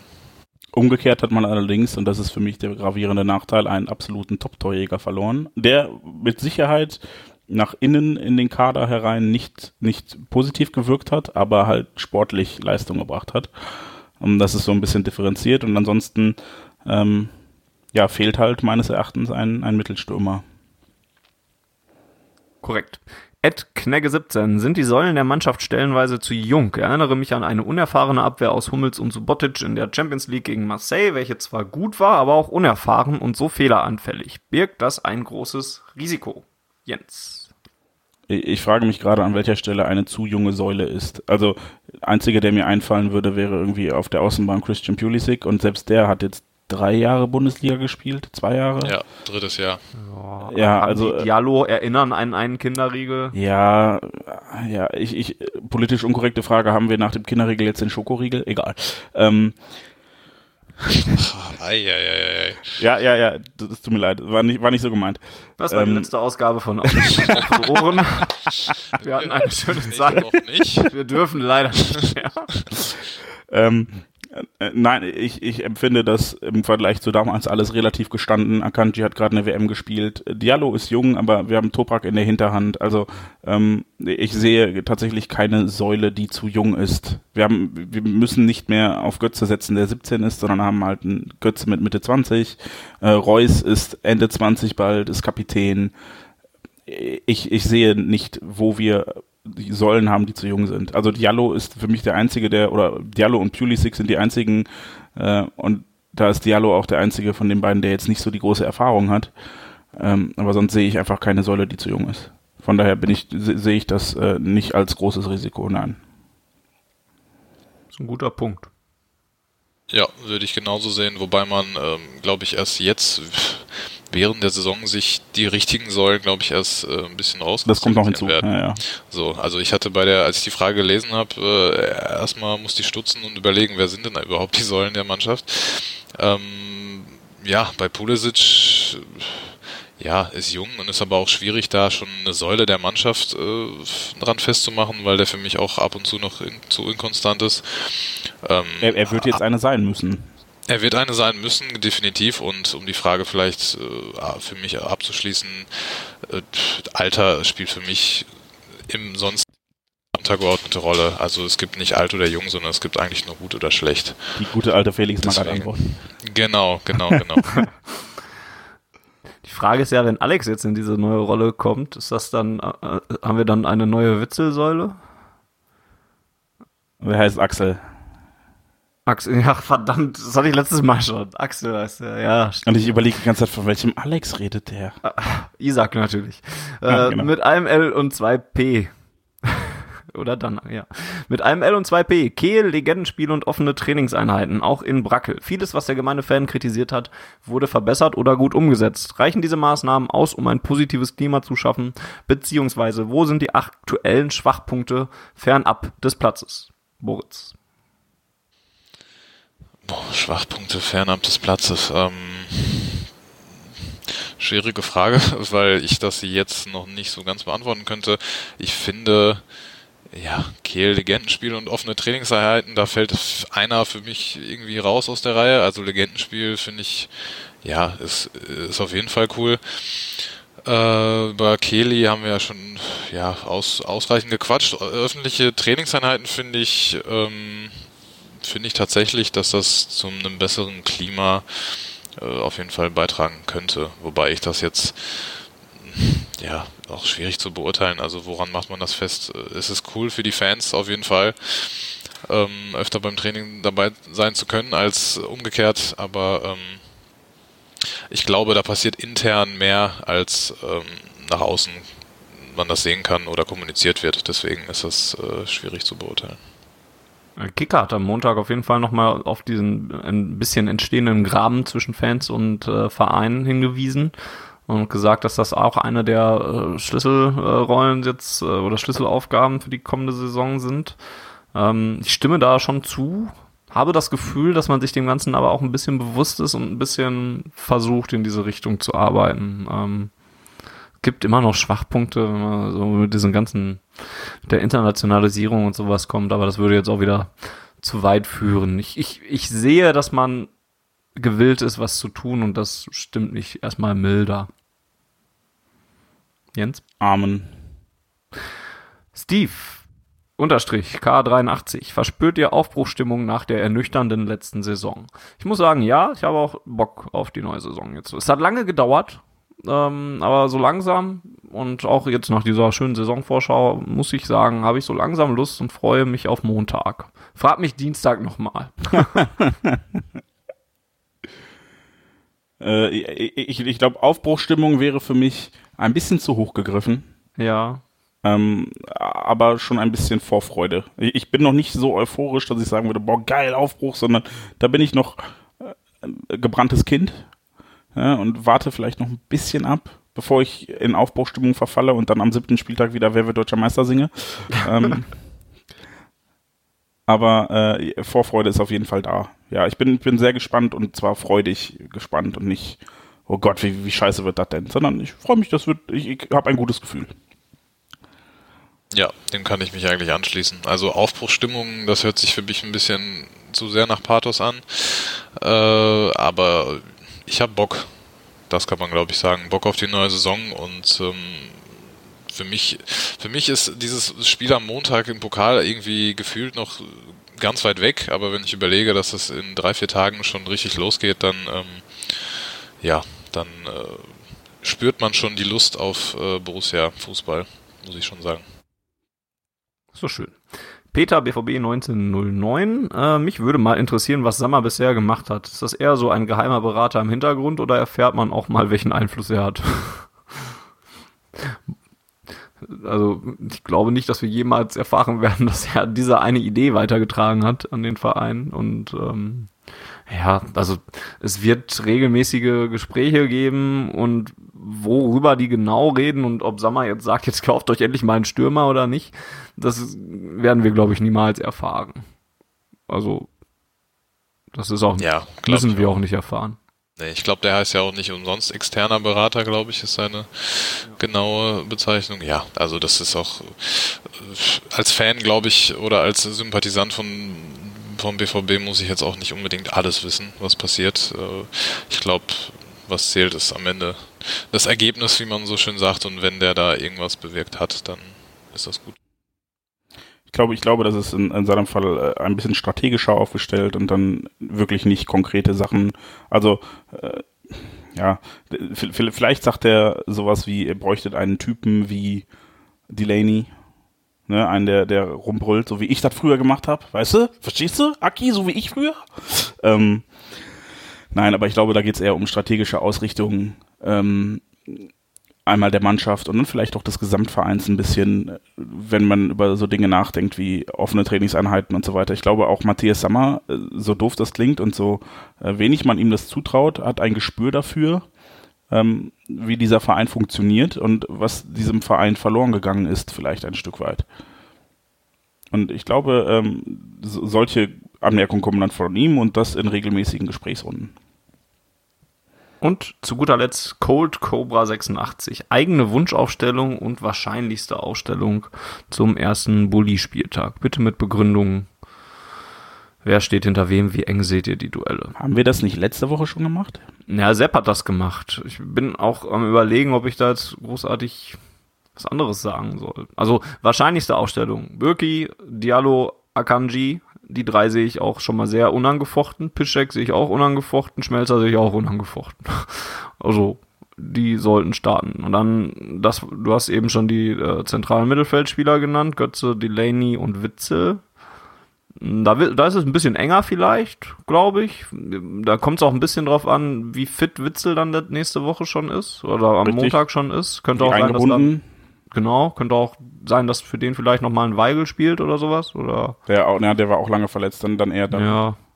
ja, stimmt, der Hut, ja. Und vorne Reus, Pulisic und äh, Philipp. Und da wiederum sehe ich schon wieder einen recht deutlichen Vorsprung, muss ich sagen, vor den äh, vor den Brun Larsens, Sanchos und so weiter. Ja, also wenn, wenn du die vorderen drei in der Konstellation spielst, dass Philipp Stoßstürmer macht, dann ja. ja. Ähm, wenn Reus den Stürmer spielt, dann sehe ich das schon wieder anders. Dann glaube ich, dass Philipp auf der Außen gar nicht so weit vor allen anderen ist. Das stimmt, aber ich sehe Philipp eher in der Stoßstürmerrolle als Reus. Ja, naja. Ähm, ja, zentrales Mittelfeld habe ich eben schon gesagt und da, da, hängt halt viel von Witzels Zustand ab, glaube ich. Ähm, vorerst. Ich kann mir aber auch vorstellen, dass, wobei dafür, dafür ist Kräuter Fürth eigentlich zu gut. Sonst hätte ich jetzt gesagt, man macht das nochmal, wie es in den vorigen Jahren oft war, dass man halt Pokal noch ein bisschen mehr ausprobiert als, als wirklich in einem Ligaspiel. Dann hätte ich mir auch vorstellen können, dass vielleicht Hakimi nochmal spielt oder ähm, irgendwie sowas. Ne, weil, schwierig. Hm. Also wenn es ja, gut geht, klar, aber. Aber gegen Fürth könnte, könnte sein, dass man das Risiko nicht eingehen möchte. Ne? Und ja. Und ansonsten, zentrales Mittelfeld ist halt echt, auch, auch wenn wir jetzt mal uns die Duelle angucken, ja, dann, dann sehe ich da halt Götze, der, der wahrscheinlich mit Kagawa und, und Dahut äh, irgendwie äh, ringen muss, wobei ich Dahut vermutlich eher einen Ticken defensiver sehe und Götze und Kagawa so, das, das ist so die offensivste Position. Äh, ja, aber da sind es halt auch verschiedene Kombinationen. Also genau, da brauchst du ja, schon mal Wahrscheinlichkeits äh, nee, hier, wie heißt das? Kombinatorik kannst ja dann schon rechnen, äh, wie viele Kombinationen es da gibt und die dann ja auch verschiedene äh, Spielstile wieder zulassen. Richtig. Ob du jetzt ein bisschen ja, defensiver mit zwei von denen, die ein bisschen defensiver agieren, Delaney und Weigel meinetwegen, äh, oder ob du sagst, mir reicht einer, ich pack nur Delaney dahin und pack offensiv Götze und äh, der Hut dahin oder weiß der Geier. Das ist ja Weil der Hut in, in Essen zum Beispiel sehr defensiv gespielt hat. Ja, aber der kann ja auch offensiver spielen. Ne? Also ja. mehrere Kombinationen, unterschiedliche Möglichkeiten. Vielleicht spielt er auch gar nicht 4-3-3, vielleicht spielt er auch 4-4-2. Das kann auch sein. Und dann hast du halt Reus und, und Philipp als Stürmer quasi und hast dann brauchst du noch einen Außenspieler für links. Auch Vielleicht kommt Guerrero dann plötzlich ins Spiel. Ja, oder Brun Larsen oder so, oder, oder ja. spielst ein 4-2-3-1, das ist ja dann auch jetzt nicht großartig oder nicht so anders, ne? Also hm, vieles denkbar. Boris, ja. was denkst du denn? Ich glaube, ähm, dass äh, eine Startelf re eigentlich relativ äh, fix sein müsste jetzt, also zumindest für das Spiel in Fürth, glaube ich. Klar, über die Abwehr brauchen wir, glaube ich, nicht, nicht diskutieren und über den Torwart genauso wenig. Also klar, wird auf Birki, Pischu, Diallo, Akanji und Schmelzer rauslaufen. Ähm, ich glaube tatsächlich auch, dass Witzel nicht spielen wird am Montag. Ich glaube, das kommt auf jeden Fall noch zu früh und ich, Experimente äh, kann ich mir da nur schwer vorstellen, die Favre da unternehmen wird. Ähm, deshalb glaube ich auch, dass Delaney und äh, Dahut spielen wird äh, und Götze. Und ähm, auf Außen dann Reus und Pulisic. Und da bin ich auch bei Fanny. Da sehe ich den Maxi Philipp eher als Stoßstürmer als Marco Reus. Wenn 4-4-2 gespielt werden sollte, dann klar, dann mangels Alternativen bleiben da nur noch Reus und Philipp vorne. Aber äh, so, ich glaube, das wäre so meine Wunschaufstellung und äh, ja, finde ich relativ realistisch, dass es am Montag dann auch so kommt. Zu Götze übrigens, wo wir gerade dabei sind, noch zwei Worte. Der hat mir in Essen insofern ganz gut gefallen, als dass ich echt den Eindruck hatte, er sei nicht mehr so ähm, aufgepumpt. Also aufgepumpt im Sinne von äh, kompakt. Der war ja immer, seit, seit er da diese längere Schambeinentzündung hatte, bei uns damals schon vor sieben, acht Jahren, ähm, hat er ja sehr viel Muskelaufbau gemacht. Und ich hatte den Eindruck, der ist nicht mehr so bullig der ist ein bisschen schlanker im Sinne von weniger Muskel, nicht im Sinne von weniger Speck, sondern im Sinne von weniger Muskelmasse geworden. Weniger ähm, Jein, ja, ja, ja, von mir ist auch das. Ähm, und ich hatte auch, es hat mich so ein bisschen, sein, so wie er spielt und wo er sich positioniert, hat mich ein bisschen an seine Zeit unter Klopp erinnert. Weil er dann äh, auch offensiv häufig auf die Außenposition gegangen ist, um dem, dem offensiven Außen so das Einrücken zu ermöglichen oder äh, da, da Überzahl zu schaffen auf der Stelle. Also ähm, das gefiel mir schon wieder ganz gut, weil es halt sah so ein bisschen mehr nach dem aus, was er hier seinerzeit sehr gut gemacht hat. Bin ich gespannt, wie das weitergeht, wenn er spielt. Wir werden es beobachten. Und das wäre die 47, ne? 47. Ja, Ausgabe. Episode 47, eine neue Hoffnung. A New Hope. Ach, 47. Ausgabe. Lass das, sonst werden wir gesperrt. Also, wenn man so ähm, dann bestimmt auch. Irgendwie. Naja, ähm, liest Texte auf schwarzgelb.de. Jens hat ungefähr 300 Mal Leute erwähnt, dass er einen geschrieben hat. Ansonsten gibt es auch sehr viele andere lesenswerte Artikel. Ich werde. Oh, Sascha hat äh, heute eingeschrieben, also wenn ihr das hört, vorgestern wahrscheinlich oder gestern, ähm, den, den ich interessant finde und durchaus diskutabel. Da hätten wir vielleicht heute drauf eingehen können. Ähm, Geld leihen oder kein Geld leihen, weil wenn wir einen Stürmer nur kaufen können, wenn wir mehr Geld haben, dann vielleicht Geld leihen oder nicht. Finde ich super interessant, den Gedankengang. Solltet ihr euch vielleicht mal durchlesen, die Argumente. Stimmt. Ich schreibe am Wochenende noch einen Vorbericht für das Spiel gegen Fürth. Ja, das langweilt uns. Das, wenn, ihr, wenn, ihr, wenn ihr eine Lobhudelei auf Piszczek lesen wollt, dann lest meinen Text. Ah, ja, sehr schön. Sehr richtig. Und mein Gott. wenn, wenn ihr einen Text von Volker lesen wollt, dann, dann lest den Artikel zu diesem Podcast. ja, stimmt. So, jetzt haben wir aber alle. Sehr gut. Wir bringen uns alle ein. Äh, wenn ihr schwarzgelb.de äh, unterstützen wollt, könnt ihr neue T-Shirts kaufen, die wir im Shop haben. Ähm, da gibt es zwei neue Motive, die sogar echt schick geworden sind. die man sich durchaus kaufen kann, wenn man Sonst würden wir sie nicht verkaufen. Du klingst, du klingst sehr überrascht, Fanny. wenn man jetzt demnächst äh, noch bei gutem Wetter mit T-Shirt ins Stadion geht, dann kann man das gerne tun. Dann kriegen wir nämlich auch ein Stück von dem Kuchen ab und können Serverkosten und so weiter für schwarzgelb.de bezahlen. Wenn ihr uns Feedback schicken wollt, könnt ihr das an podcast.schwarzgelb.de tun oder uns auf Twitter anschreiben, at auf Ohren. Das könnte ruhig mal wieder ein bisschen mehr werden. Da wart ihr in den letzten Wochen äh, ein bisschen stummer. Wir, wir haben einfach das, alles ziemlich gut gemacht, Fanny. Ganz ja, ehrlich. wir nehmen das einfach als äh, schweigende Zustimmung, aber trotzdem dürft ihr uns auch gerne nochmal schreiben, wenn, wie, wie gut wir sind und wie super ähm, wir waren. Genau, und Boris dürft ihr loben dafür, dass er heute hier seine Premiere gegeben hat und ähm, das echt gut gemacht hat und nochmal wiederkommen darf, wenn er möchte. Ähm, ja, und ansonsten könnt ihr uns auch gerne schreiben, was wir verbessern können. Ähm, sorry für die Technikprobleme in dieser Ausgabe. Volker wird da bestimmt noch einiges von rausfiltern können, aber ähm, ansonsten ähm, habt ihr vielleicht das ein bisschen was mitgekriegt. Wir versuchen es wieder zu bessern. Das passiert halt schon einmal. Das wird sich mittelfristig bessern, ich verspreche es. Das ist sehr schön. Irgendwann hört ihr auch keinen Eisladen mehr vor der Haustür von Jens. Ja, äh, ihr findet uns. Schade. Eben, ja, ihr findet Ihr findet uns auf YouTube, auf Spotify, auf Deezer und auf tausend anderen Podcast-Kanälen. Bei iTunes könnt ihr uns auch gerne abonnieren und bewerten. Das könnt ihr, glaube ich, bei Spotify und sowas auch. Tut das alles. Ähm, vielen Dank an Boris. Äh, dann auch nochmal offiziell. Äh, sehr, sehr gerne. War, war sehr interessant mit dir. Hast dich gut geschlagen. Und vielen Dank auch an Jens. Der war auch da. Und Fick dich auch, wir, fick dich auch. Teilnehmerurkunde. Und wir versuchen äh, in der laufenden Saison ein bisschen häufiger zu senden. Dadurch die Ausgaben ein bisschen äh, weniger lang zu halten. Kürzer sagt man dazu auch. Und ähm, ja, da könnt ihr du, gespannt. Du bist Deutschlehrer, sein. richtig? Ich habe Ferien. Ich habe hab immer noch. Man merkt, man merkt. So, bis dahin sage ich Tschüss, genießt den Saisonstart, drückt dem BVB äh, die Daumen für die ersten Spiele und dann hören wir uns in nicht allzu langer Zeit auch wieder. Tschüss zusammen. Naja, ah Fanny hat Ferien und sonst arbeitet er auch nicht. Her BVB und guten Saisonstart. Her BVB.